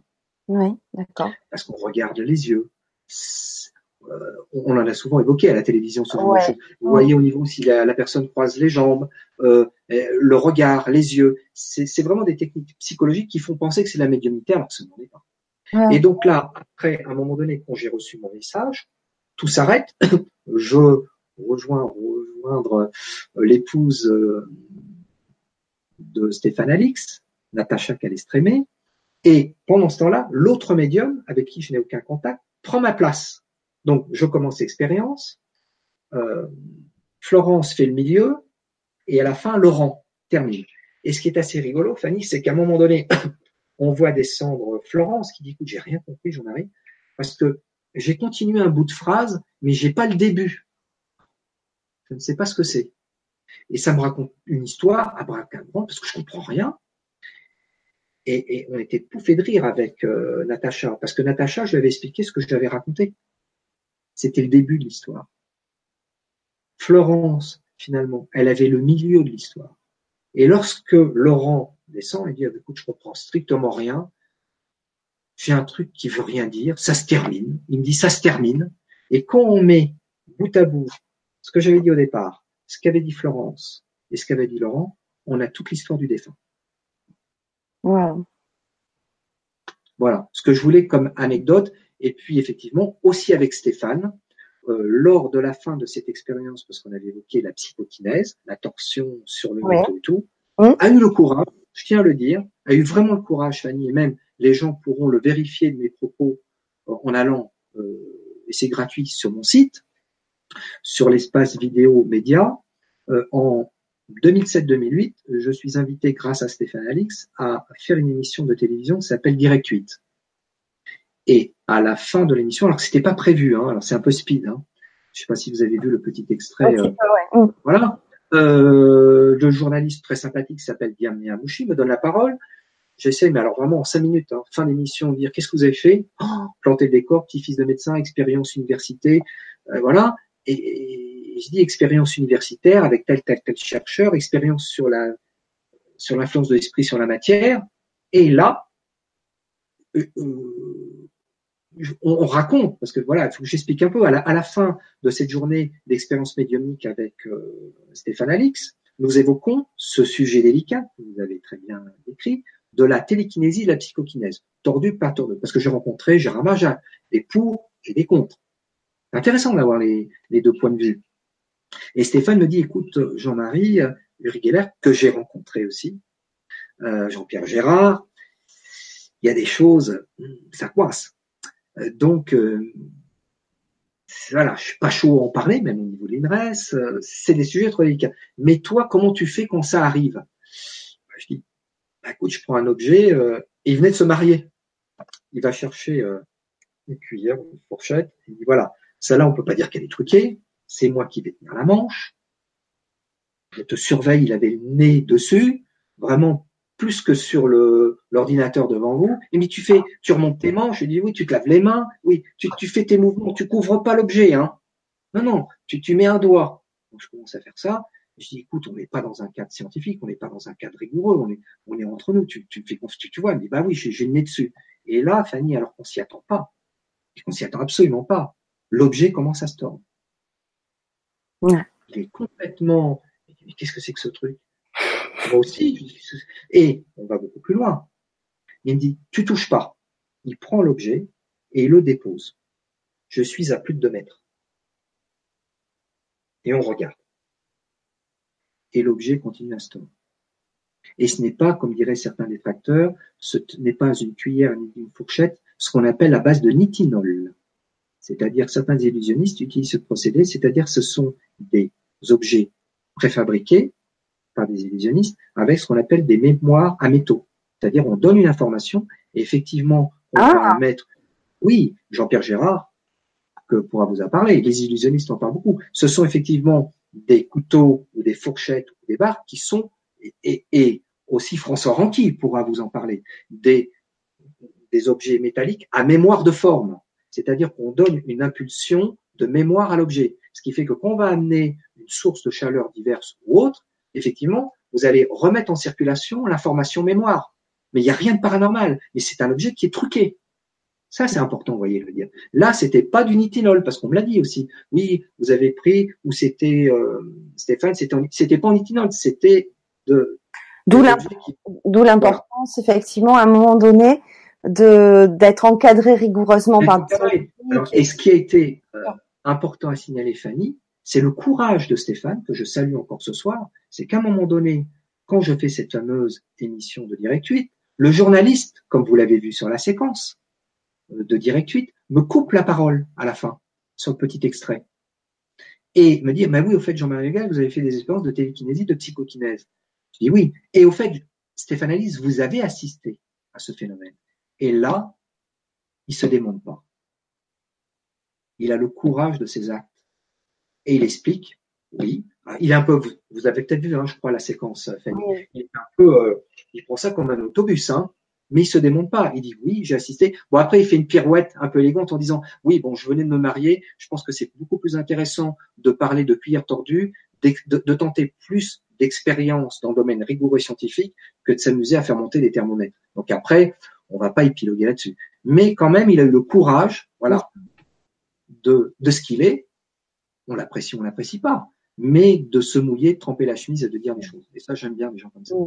Comment vous expliquez que malgré toutes ces expériences scientifiques qui sont réalisées, que vous avez aussi réalisées et que réalise encore euh, l'INRS de, Stéphane Alix, euh, tous ces phénomènes-là sont encore euh, doutés et remis tou- toujours en question, que le magnétisme, par exemple, ne soit encore pas reconnu. Euh, comment En vous France, euh, avez... Hum, Oui, oui, en France, oui, bien sûr. Hum, Ben, ouais. écoutez, sans rentrer dans des grandes théories psychologiques, il y a un monsieur qui s'appelle Felsinger, qui était aussi entre autres un psychologue, qui a parlé d'un terme, excusez-moi, un peu barbare, euh, qui s'appelle la dissonance cognitive. Ça fait un peu pompeux. Hein.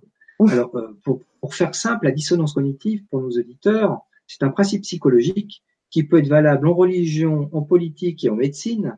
C'est lorsque vous donnez une information qui ne rentre pas dans le tiroir, dans le cadre et rigoureux des explications que vous pouvez avoir, ça rentre en dissonance, en dissonance mentale, en dissonance cognitive.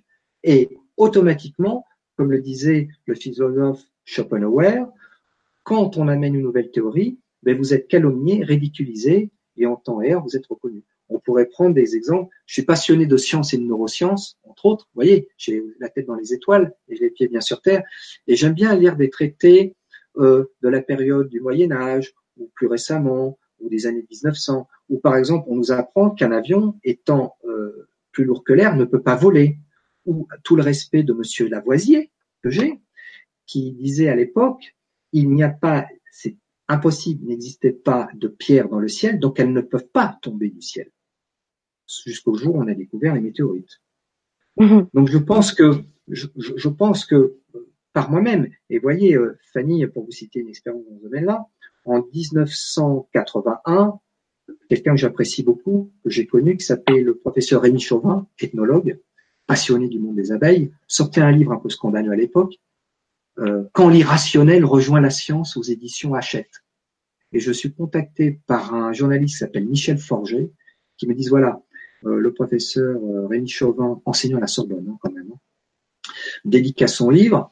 Euh, on, a un médium et un sujet psy sous la main. Uri Geller, il est cher et c'est loin, c'est les États-Unis. Jean-Pierre Gérard, il n'est pas disponible.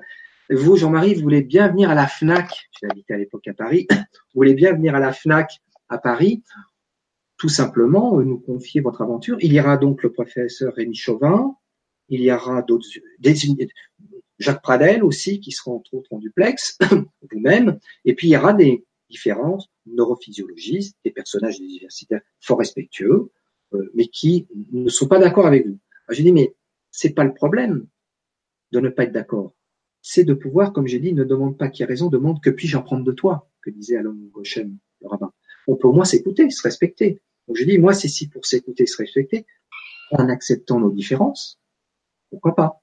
Donc j'y vais, c'est un peu naïf, hein. je le suis moi maintenant. J'y vais, le débat, au départ, semble studieux, ça s'anime, c'est sympa jusqu'au moment où euh, Michel Forger dit bah c'est bien, on a, un sujet cobaye sous la main. Ce qui serait intéressant, c'est demander l'avis de Monsieur Légal. Je ne dis pas d'être d'accord avec lui, mais de moins d'écouter ce qu'il nous raconte. Et là, je prends le micro famille et j'avais à peine commencé. Ces messieurs euh, scientifiques disent, de toute façon, lui, euh, on veut pas l'entendre, c'est un charlatan, c'est un illusionniste. Dissonance, dissonance cognitive. Et pour l'histoire, à la fin, je connais aussi des amis de Landade qui étaient aussi des universitaires, qui sont allés les voir et qui ont dit, écoutez, en quelque sorte, on a les mêmes diplômes que vous, mais vous avez rencontré, en tête à tête, monsieur Legal, d'homme à homme. Non? Vous avez lu les comptes rendus universitaires avec qui il a travaillé? Non. Mais ils sont tous à mettre dans le Oui, oui, bien sûr. Eh oui. oui. Je pense qu'à un moment donné, quand on amène ce phénomène un peu psychologique qu'on connaît en psychologie, de phénomène de dissonance cognitive, parce qu'effectivement, que ça soit dans ces différents domaines de neurosciences ou autres qui avancent, euh, on est confronté à un moment donné, en quelque sorte, où il faut non pas remettre en question, mais c'est comme un iceberg. Moi, je suis pas pour, pour ces conflits à ce niveau-là. Je suis pour la complémentarité, que ce soit dans le domaine médical ou autre. De dire, vous avez une partie du puzzle, mais c'est fort possible que nous, même si c'est modeste, on ait une autre partie. Et ça peut se compléter et non pas s'opposer. Mais faut-il accepter modestement et avec humilité qu'on ne sait pas tout? Non, c'est pas tout, bien sûr, bien sûr, bien sûr. Et, et, ouais, ouais, c'est ça. On ne sait pas tout et euh, et surtout quand euh, beaucoup de personnes euh, disent croire ou pas croire, mais surtout, est-ce combien de temps ils ont passé à aller faire des recherches et aller Moi, je dirais plus, je ne pas en force de, de, de croyance. Ah, bien sûr, après, on a des convictions euh, mm. spirituelles euh, euh, personnelles, mais après, beaucoup plus d'être sur le terrain de l'expérimentation. De l'expérimentation. Ça a toujours été, ça a toujours été mon cas. ça Alors, hein. ouais. À l'heure actuelle, encore des expériences qui sont mm. Bon, après maintenant, faire monter des thermomètres, faire pousser des plantes. Ouais, ouais, bien sûr. J'ai passé ce cap-là, mais il y aurait toujours de belles choses à réaliser, avec de l'ouverture d'esprit. Est-ce que, est que, vous savez aujourd'hui pourquoi euh, vous, bah, toutes ces potentiels, toutes ces capacités euh, sont, sont arrivés euh, sans vous, voilà, hein, sans vous chercher quoi que ce soit à développer et à faire. Hein, c'est venu naturellement, on va dire de façon innée. Je sais pas si c'est des termes qui sont exacts. Comme, comme, vous savez, dans le DVD, je commence le DVD par cette fameuse phrase de Socrate. Il y a une chose que je sais, c'est que je sais pas. bah, je sais pas. Alors en tout cas, vous avez un parcours euh, oui, atypique. Euh, J'essaie de faire pour le mieux. Et vous savez, j'aime beaucoup citer, non pas quand nous sommes à la fin de cet entretien, mais j'aime beaucoup citer cette phrase que je me suis permis de, de reprendre euh, dans la quatrième de couverture de, de mon ouvrage Contact avec l'or. Elle me parle cette phrase parce que je crois que ça ça va beaucoup plus loin que la médiumnité parce que ça peut être la rareté. Cette phrase d'un ami euh, s'appelle Joanne qui est un poète danseur et qui disait euh, peu importe l'histoire de notre vie, c'est ce que nous en faisons qui en fait une réalité lumineuse. Me permets de répéter, peu importe l'histoire de notre vie, c'est ce que nous en faisons qui en fait une réalité. Mmh. Mmh. C'est ça qui est important. Mmh. Le reste, après, c'est après d'être euh, d'être d'équerre, d'être bien et de faire euh, de faire pour le mieux. De faire pour le mieux. Alors, on va quand même prendre un petit peu de temps pour répondre aux questions des internautes. Euh, même si tout ce que je sais, c'est que je ne sais rien, on va quand même essayer de donner des pistes pour certains. Alors, même si vous, c'était donc de façon euh, innée, euh, tout ce qui est magnétisme, est-ce que vous avez quand même suivi des, des formations? Aucune. Aucune, hein, par rapport, à part la naturopathie que vous avez appris? Bah, disons qu'après, j'ai lu sur les conseils à l'époque d'une magnétiseuse que j'avais rencontrée, parce que bon, j'ai fait de la synthèse hein, avec vous ce soir. J'avais rencontré une jeune femme, qui m'a dit de toute façon, elle m'a dit, ben, excusez-moi, en quelque sorte, débrouille-toi. Hein. Euh, effectivement, si, j'ai lu ensuite, et il y a une littérature abondante dans ce domaine-là, des travaux de Mesmer, de Ségur et d'autres, euh, qui ont euh, effectivement écrit des traités où on retrouve effectivement des procédés empiriques qui peuvent être contestés en utilisant souffle chaud, souffle froid, passe longitudinale, transversale. Vous allez dans toute bonne librairie un peu spécialisée là-dedans et vous avez des manuels de, de entre guillemets magnétisme. Voilà, ce mot-là, il faut le mettre en, faut se mettre entre guillemets parce que c'est pas le magnétisme effectivement comme le champ électromagnétique, comme le, champ des aimants. Où là, vous avez des propositions de techniques, je dirais empiriques, qui sont absolument pas validées, comme je le reconnais, qui serait susceptible d'avoir une action sur ce corps physique et ce que j'appellerais sur ce corps énergétique. Oui. Alors ça, effectivement, j'ai potassé. J'ai vu, euh, je les, je les utilise encore de temps en temps dans, dans ma pratique euh, au quotidien. Mais je tiens à dire une chose, c'est que je suis suffisamment déformé que je ne forme personne. Parce que souvent, j'ai des appels, des gens qui me demandent si je donne des formations, tant au niveau de la médiumnité que dans ces choses-là, je ne donne aucune formation parce que je n'ai pratiquement aucune euh, privilège. D'accord. Je ne sais pas. Mais alors, on peut s'inspirer, ça peut être des outils, mais soyons prudents parce que quand j'ai rencontré des différents confrères dans ce domaine-là et qui utilisent même des fois des procédés inverses et ça fonctionne aussi. Et vous savez, euh, il y a deux ans, ma, dernière grande émission publique que j'ai fait, c'était avec une nouvelle fois mon ami Jacques Pradel sur euh, les émissions qu'il y avait sur l'été sur, euh, sur RTL, et j'avais retrouvé Henri Gougo que je n'avais pu euh, que j'avais pu voir depuis effectivement les années 78, et avec son action poétique un peu rocailleux, il nous racontait effectivement que vous avez aussi des gens qu'on appelle les dormeurs. Ils portent des gens sur le dos pour des tours de pâté de maison, ils les posent et ils vont mieux. Donc, euh, il n'y a pas une façon, il y a des milliers de façons. C'est-à-dire l'important, c'est peut-être le résultat. Après, comme on l'a évoqué, on peut dire qu'effectivement, il y a un côté placebo. Peut-être dans moi-même ou d'autres personnes, il y a un côté placebo. Euh, même quand ce soit mon cabinet ou quand j'ai des gens, ça devient plus compliqué quand c'est des gens qui sont très loin à l'étranger et que c'est des nourrissons. Là, on peut quand même s'interroger. Mais effectivement, il y a des livres, il y a une littérature abondante qui existe. Je resterai prudent. Voilà, des stages qui sont proposés par certaines personnes, mais bon, je ne m'engagerai pas sur ce terrain. Bien sûr, merci. Alors il y a deux questions de Mireille qui nous dit bonsoir Fanny, Jean-Marie et bonsoir à tous. La médiumnité est une faculté que tout le monde a et pourrait développer ou est-on choisi entre guillemets pour cela? Merci pour votre réponse. Et sa deuxième question, c'est pouvez-vous me confirmer que lorsque on pense à nos chers disparus, ils sont près de nous? Oh, C'est de grosses questions, ça, ça amène des débats.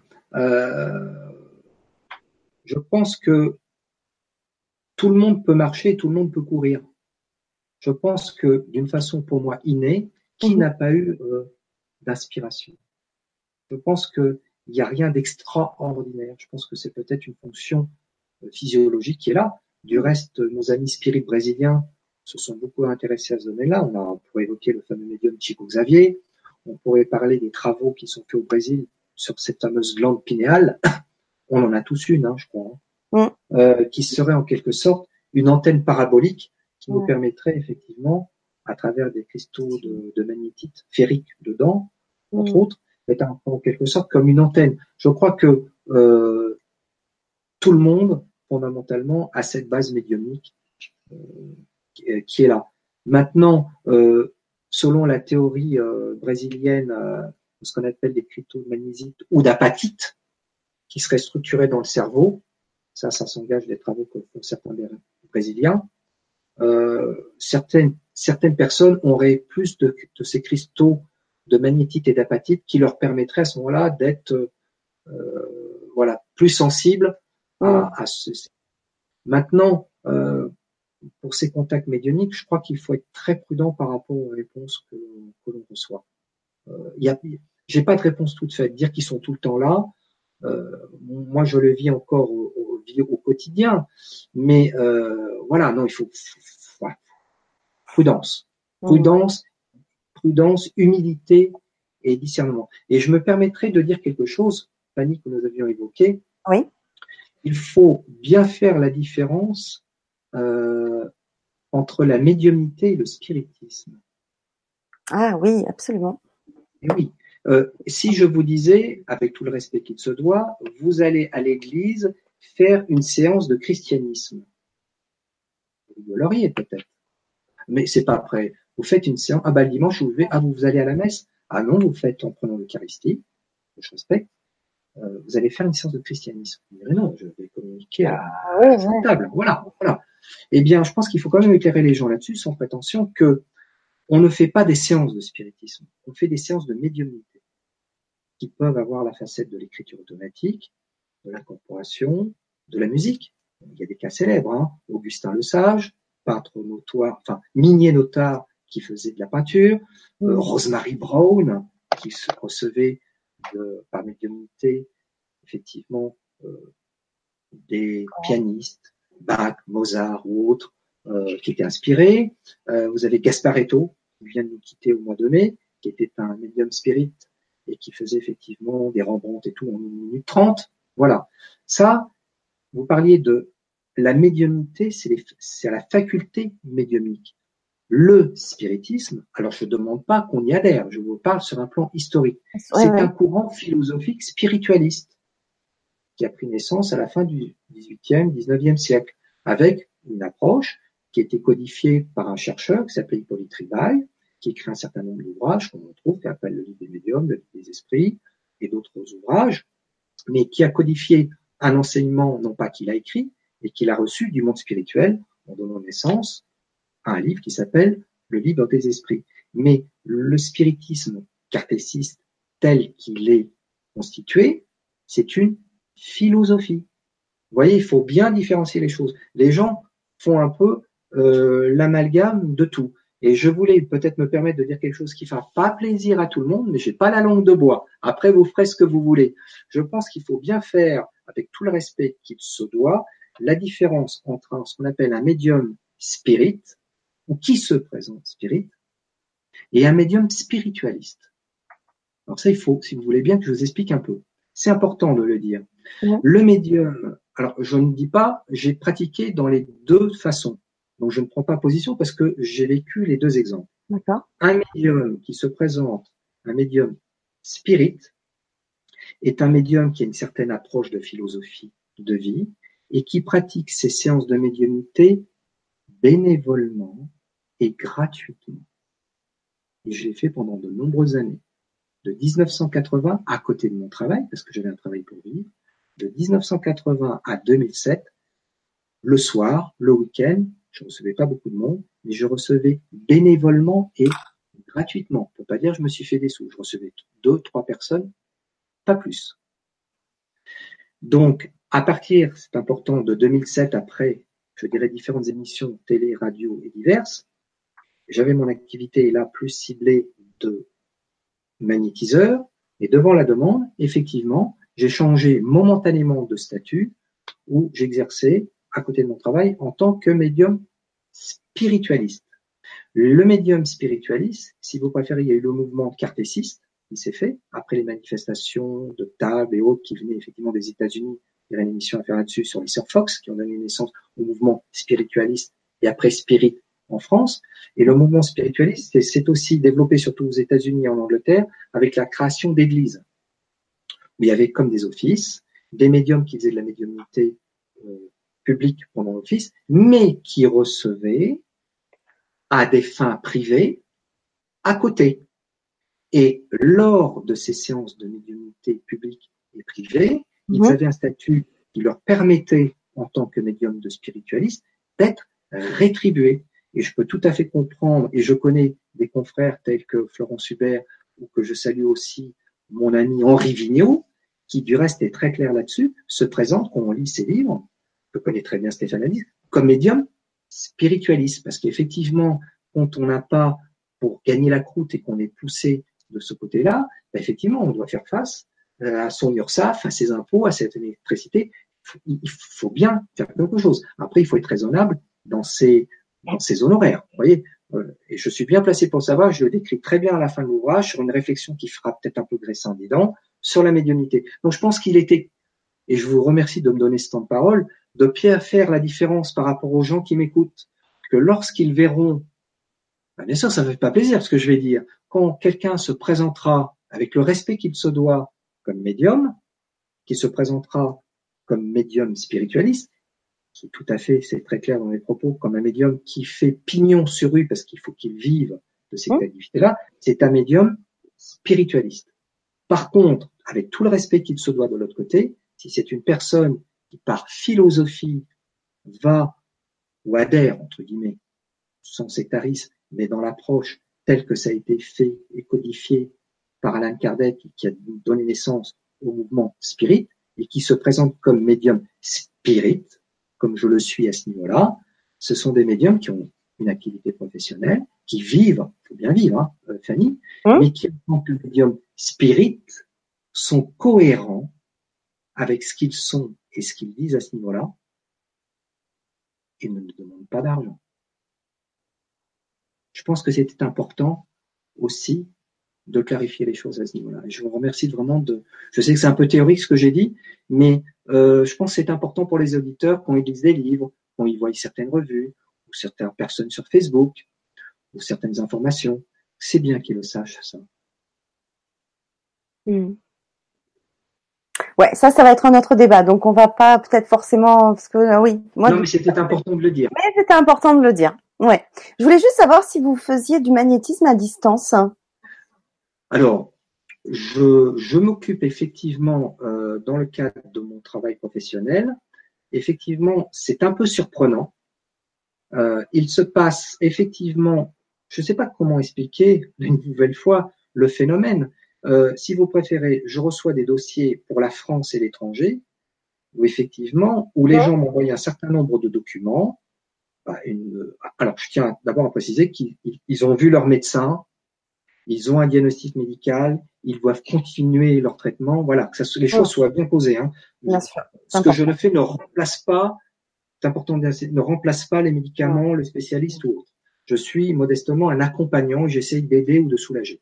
Alors, c'est vrai que quand les gens me téléphonent, euh, j'assure dans la semaine des permanences téléphoniques à des jours et des heures précises, euh, j'explique bien aux gens de m'envoyer un certain nombre de documents avec une lettre m'expliquant quel est le ou la problématique sur quoi il faut essayer de travailler, euh, entre autres effectivement une photo, et entre autres quand je reçois l'ensemble des documents que j'explique, entre autres les documents techniques à m'envoyer sur le site, effectivement quand je positionne, ce qui est assez surprenant, quand je positionne cette photo sur ma table de travail, il se passe un phénomène très qui me, je trouve, quand ça m'arrive au quotidien, une nouvelle fois très surprenant, c'est comme se manifester je peux donner comme une, comme une projection holographique, comme un hologramme en 3D, comme si j'avais la présence de la personne.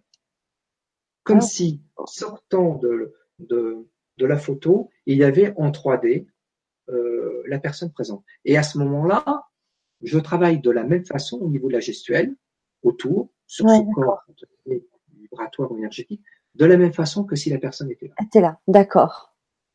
C'était, euh, et il s'est passé justement lorsque euh, l'équipe de, de, N6 était venue dans le cadre des enquêtes extraordinaires de Stéphane Alix, il y a eu des choses assez surprenantes qui se sont passées pendant que je travaillais, même à distance, quand ils sont allés interviewer la personne. Effectivement, ça correspondait alors qu'elle n'était pas au courant. Euh, c'est passé exactement au moment où je travaillais. Mais attention, je tiens aussi à préciser que mon travail, tant au cabinet, mais là c'est normal, les gens sont présents, mais que je travaille sur ces photos à distance, il me faut l'accord écrit, déontologique, de la personne avec qui je travaille. Je, refuse de travailler euh, sans que les personnes, je ne fais rien dans le dos des gens. Hmm. D'accord. Oui, bien sûr. Alors, on a une question aussi de Favi qui nous dit bonsoir Fanny et Jean-Marie, très intéressant. pourriez-vous nous expliquer comment se protéger, comment reconnaître les bonnes ou les mauvaises entités Sinon, quels sont les risques possibles? Je vous remercie. le domaine de la médiumnité n'est pas une approche facile. C'est effectivement que ça soit l'écriture automatique, le Ouija, il y a des choses intéressantes. Ce qui ne veut pas dire que c'est mauvais à 100%. Mais je pense que sans faire de jeu de mots, alors après, selon les convictions de chacun, de mhm. chacune, au niveau religieuse ou pas, les gens qui ne sont pas religieux vont mettre une boule d'énergie, vont parler de lumière. Je pense qu'il faut s'adresser à son cœur avant tout, mais si après des gens ont des convictions, je pense qu'ils vont s'adapter en fonction, ils vont s'adresser à Dieu, à Jésus, au Bouddha, à la Vierge, selon leur conviction c'est un, sans faire de jeu de mots, c'est un état d'esprit. Je pense qu'avant tout, c'est l'information qui compte. Après, la coloration, la coloration culturelle, elle regarde chacun. Mm. Après, les outils d'accompagnement, qui peut être une bougie, de l'encens, à mes yeux, c'est pas primordial. Mais si ça rassure la personne, c'est bien. Mais je pense aussi que c'est aussi un, état d'esprit mental. Il faut essayer d'être cohérent entre ce qu'on dit et ce qu'on fait dans la vie. Si, si, si c'est pour s'engueuler et faire une séance de Ouija d'écriture automatique, faut pas s'étonner à ce qui va arriver aussi. Qui ressemble, ça semble. Et ce qu'a toujours dit les, entre autres les grands médiums et les grands spirites, les médiums, c'est que le risque majeur de la médiumnité, alors on appelait ça au Moyen Âge la possession. Ouais les spirites ont un peu modernisé et parlent du phénomène d'obsession. Alors, qui peut, je ne vais pas le détailler ce soir, mais il y a encore une émission à faire là-dessus, effectivement, et c'est très bien détaillé, si je peux me permettre de l'indiquer un tout petit peu, dans le fameux livre, effectivement, d'Alain Kardec, le livre des médiums, dans le chapitre 18 au 19 à la fin, on parle effectivement des sensations, des, obsessions légères, simples, jusqu'à des, des, obsessions euh, très puissantes. Donc, tout acte de médiumnité n'est pas anodin. Et je crois qu'il faut se poser la question, euh, Fanny, c'est pourquoi on fait ce genre d'expérience? Mm. Qu'est-ce qu'on recherche? Est-ce que, que ça soit, c'est ce que j'expliquais, euh, d'aller voir à des médiums, parce qu'il y a des gens, ils courent dans les salles hein, pour voir les médiums, euh, ça, ça pullule. Hein. Ils vont en voir un, ils vont en voir deux, ils vont en voir trois, ils vont assister à des conférences. Ils ont un immense bagage intellectuel, ils voient des gens qui se contredisent les uns les autres, sans parler effectivement que c'est un monde de requins, de jaloux, de gens méchants, qui font des crasses. On, a une personne que j'apprécie beaucoup qui est en train de m'écouter, qui est Aline Peugeot, elle est bien placée pour savoir ce que ça veut dire. C'est un monde d'hypocrite, de méchanceté, le monde des médiums. Hein. C'est pas un monde de bisounours. Hein. Ouais, c'est vrai faut le savoir. Mais par rapport à votre question, prudence, discernement, humilité et le risque de toute médiumnité, c'est le phénomène d'obsession d'incorporation. Maintenant, comment se dégager? Je crois que c'est en fonction de la culture et du point de vue de chacun. Il n'y a pas de recette. Et est-ce que vous utilisez euh, ce que certains euh, préconisent euh, ou dans certaines aussi civilisations, de la sauge, de l'encens Est-ce que vous mettez des choses aussi un peu particulières, des pierres par exemple, de protection dans votre cabinet, sur vous Voilà, toutes ces choses-là aussi? Rien. Rien du tout, d'accord. Rien. Hmm. Rien du tout. Je ne dis pas qu'il faut pas le faire. Non, non, non. Je, je on, ce soir c'est votre émission, donc c'est pas, c'est vous. on je, si vous préférez, par contre, dans mon domaine, autant que je le faisais de la médiumnité, parce que j'ai arrêté cette médiumnité que j'ai évoquée succinctement, que j'ai pratiqué euh, en deux étapes, bénévolement, euh, gratuitement, et après, effectivement, dans cette mhm. courte période de 2007 à 2013. Je tiens quand même à dire, en 2013, j'ai repris ce qui m'était fondamental pour moi, une activité pendant deux ans à côté de mon activité de médium bénévolement. Mais là, je me suis fait un peu traîner dans la boue. J'ai trouvé qu'effectivement, c'était pas du tout respectueux et j'ai préféré adapter cet espace de la médiumnité qui est intégré à mon travail de magnétiseur. Et là où je m'y épanouis euh, complètement. Mais après, effectivement, euh, il y a, il y a simplement une prière du cœur pour moi qui me correspond, voilà, et demander tout simplement l'aide spirituelle de mon grand-père et de mes médecins défunts. C'est tout ce que je fais. Alors justement, on va revenir aux, médecins du ciel parce que ça interpelle. Euh, Cécile demande si euh, enfin, elle voudrait savoir si vous travaillez un peu comme euh, euh, Rao Desus Dedos de la Casa. euh, Est-ce que vous soignez de la même manière avec euh, votre médecin Je suis plus modeste. C'est la même dynamique et je me rapprocherai surtout. Il y avait euh, Joël Dedeus de la Casa de la Lumière. Il y avait un autre aussi qui est à connaître qui s'appelle José Arrigo. Oui. un brave paysan qui lui opérait avec un couteau, un, un, couteau et une lame de rasoir. Euh, moi, je me rapprocherai plus de ce que fait un médium euh, décédé euh, qui s'appelait George Chapman, qui a incorporé un médecin historiquement, qui s'appelait le docteur William Lang, un, célèbre ophtalmologiste, où là, effectivement, je travaille sur ce corps subtil en enfilant comme des mains de lumière, pour ça, d'où l'éthique les mains de lumière, comme faisant de la chirurgie psychique, oui. mais sans instruments physiques. Mais ce qui est curieux, Fanny, c'est que des fois, des gens ont l'impression peut-être subjective ou objective d'avoir des instruments qui travaillent, même si je suis à quelques centimètres, et même des fois pour certains, même des cicatrices. Ah, des, des sur le corps, une physique, enfin physique. Enfin, euh, je peux me permettre de citer une anecdote. Au début, quand j'avais commencé dans les années 85-86, il y a un jour une dame qui vient me voir. Elle doit se faire opérer de de kyste ovarien. Elle avait pris rendez-vous avec le chirurgien. Elle s'est fait opérer, hein, vient me voir. Elle me dit ce que vous pourriez me préparer, me soulager? Ben, je dis, un peu comme ça. Je dis, moi, je veux bien vous aider. Et effectivement, il se passe que j'ai cette sensation de main. Et, j'en fais des fois euh, euh, euh, seringues. Et je vois même devant mes yeux, même si j'ai les yeux mi-clos, comme s'ils se matérialisaient. On pourrait un peu parler de nos solars, de, de notre ami médium Chico Xavier. Oui, bien sûr. Je me suis retrouvé finalement dans les mêmes conditions. Et sur cette femme, je fais mon travail le mieux possible. Je n'ai plus de nouvelles et un jour elle m'appelle. Elle me dit, Monsieur Légal, je suis allé à l'hôpital Boussicaut, je me suis fait opérer, mais j'ai vu le chirurgien qui est venu me voir et qui n'est pas content.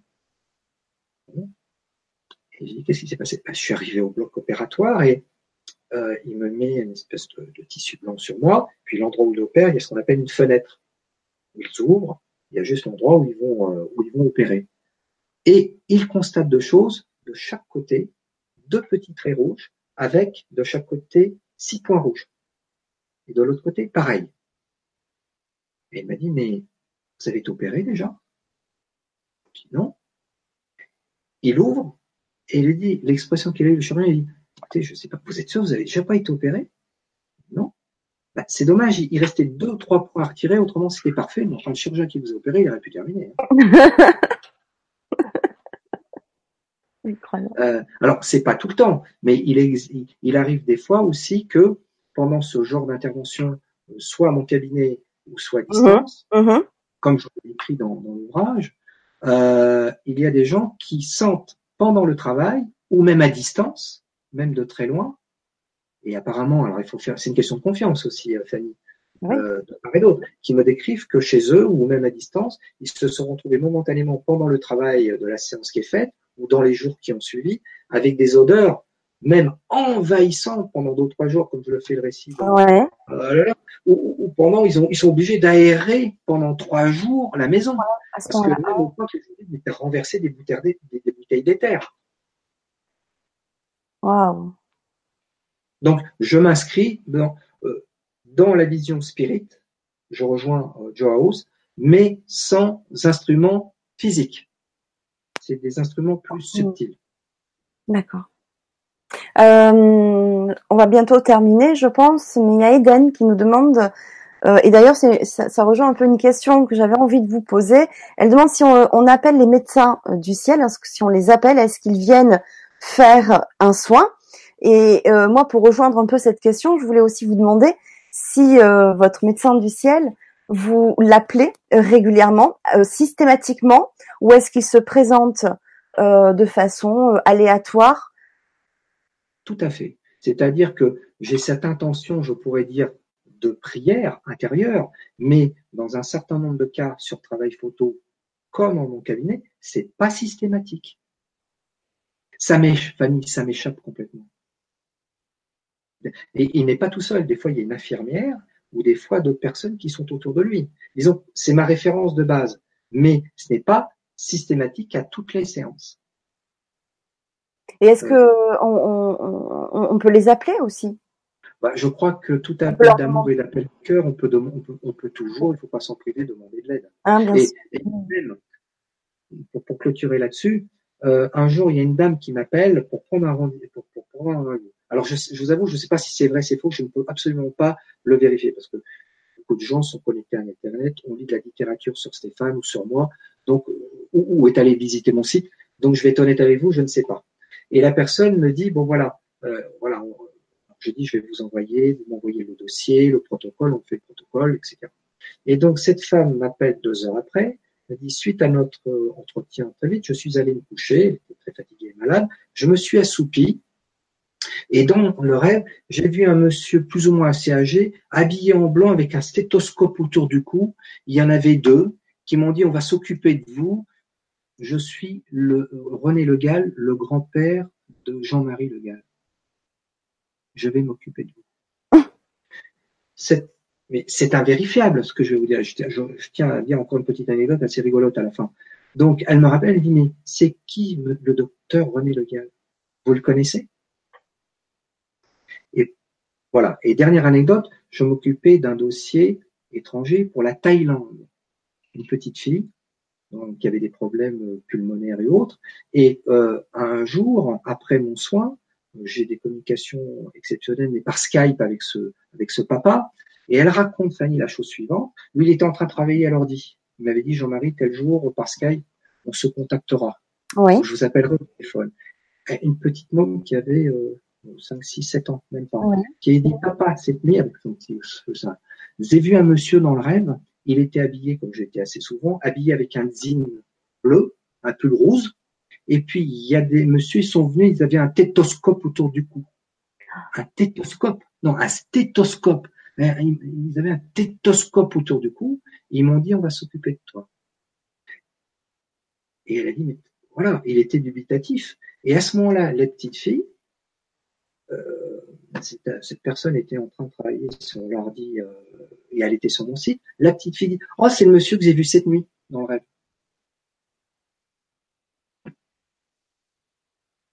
Hmm. Enfin, le monsieur me dit, ah, c'est le monsieur habillé en zine rouge, c'est celui, il est avec les tétoscopes autour du cou, il avait les mains sur moi, et il y avait les messieurs avec tétoscopes autour. Incroyable, quoi. C'est une enfant et. Euh... Cœur pur.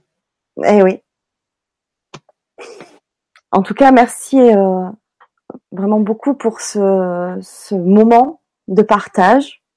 Euh, moi, ça me laisse euh, toujours quat d'entendre toutes ces, ces, expériences que certains vivent ben, comme vous.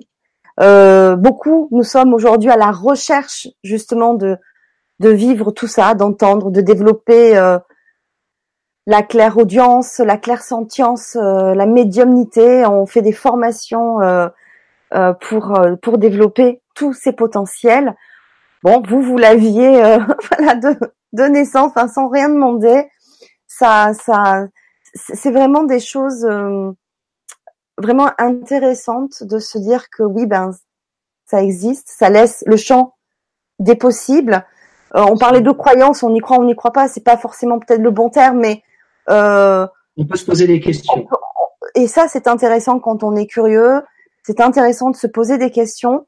Et puis, c'est surtout intéressant, bah aussi, et comme on le disait, comme je le dirai toujours, c'est de pas forcément euh, nous croire ou mais surtout d'expérimenter expérimenter voilà et euh, je crois que aussi en écoutant euh, bah, des, des parcours comme le vôtre avec toute humilité toute simplicité ben voilà on peut que se dire waouh waouh oui oui c'est intéressant de savoir que bah, peut-être que bah, la mort n'existe pas et qu'on continue sur d'autres dimensions. Enfin, voilà, sans s'imposer quoi que ce soit aux gens, mais de bien dire vraiment que c'est pas d'être doloriste en disant ça, mais je tiens à dire Fanny, c'est vrai que beaucoup de gens font des stages, lisent de la littérature, mais euh, tout, que ce soit, et il pourra raconter mieux que moi, mon ami, effectivement, Jean-Pierre Gérard, et Dieu le parcours qu'il a, mais tous les amis sincères, médiums, vrais que je connais, il y en a.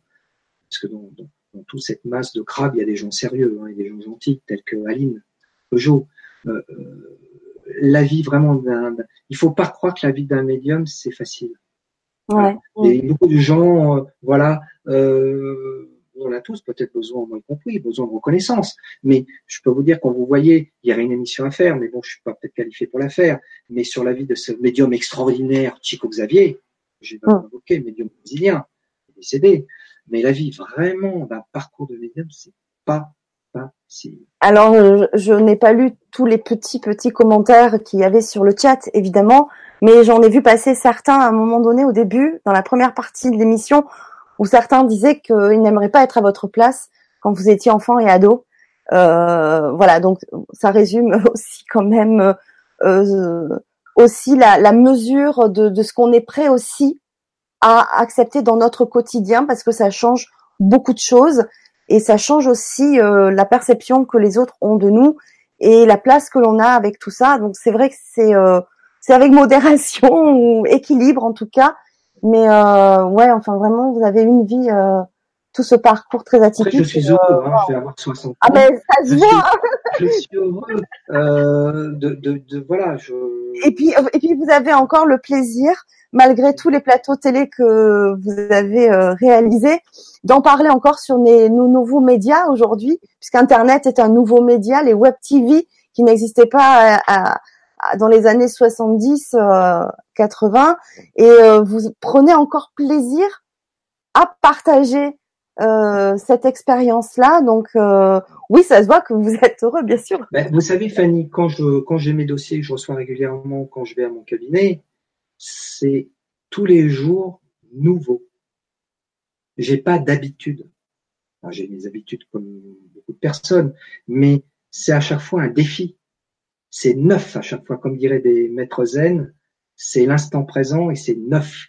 C'est nouveau. À chaque fois, c'est un défi. Et les gens me posent souvent des questions euh, pendant ces permanences que j'assure euh, dans la semaine le matin, et, et je réponds souvent je ne sais pas, je vais faire pour le mieux. Mais à la fois c'est c'est un challenge, c'est c'est c'est ouais, c'est- c'est- voilà ça prend au trip. Et puis je voulais surtout remercier aussi euh, les médecins du ciel. Ah oui. Ah oui. Moi je suis qu'une tournoi de transmission, hein. Mm. parce que vous avez beau avoir sans prétention Oui. un très bel archer, un, pardon un très beau violon, mais si vous n'avez pas l'archer qui va à la mesure,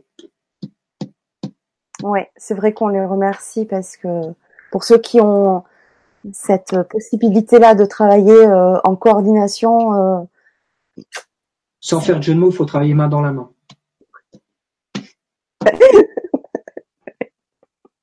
en tout cas, merci beaucoup. Euh, si vous avez aimé cette vidéo, je vous invite euh, vraiment à la partager autour de vous euh, pour que bah, l'information euh, circule. Donc c'est important. Donc pour ce faire, vous pouvez le faire soit via le réseau, les réseaux sociaux Facebook, parce que dès le lendemain, à chaque fois, je remets les liens sur ma page Facebook Fanny LGC6 ou tout simplement via YouTube, vous pouvez le- les partager. Ben, N'oubliez pas aussi de vous abonner soit au Grand Changement, soit euh, à ma page euh, Facebook Fanny LGC6 pour avoir régulièrement le programme parce qu'on se retrouve la semaine prochaine encore avec un atelier et deux émissions avec des sujets encore euh, bien passionnants. Voilà, chacun contribue à l'éveil des consciences et à l'évolution de, chacun et au bien-être de chacun. Donc à tous, ben, je vous remercie et merci, merci encore euh, pour ce pour ce partage. Merci encore, Jean-Marie. Et merci. Est-ce que vous avez un Oui. petit mot, euh, un petit mot de la fin? Allez, je vous laisse le mot de la Et fin. merci, mais merci aussi à vous-même, Fanny, et merci aux éditeurs qui ont écouté jusqu'au bout l'émission. Et j'espère que ça leur permettra tout simplement peut-être de se poser des questions et de réfléchir. Après, la réponse ultime, ça leur appartient. Merci. Au revoir.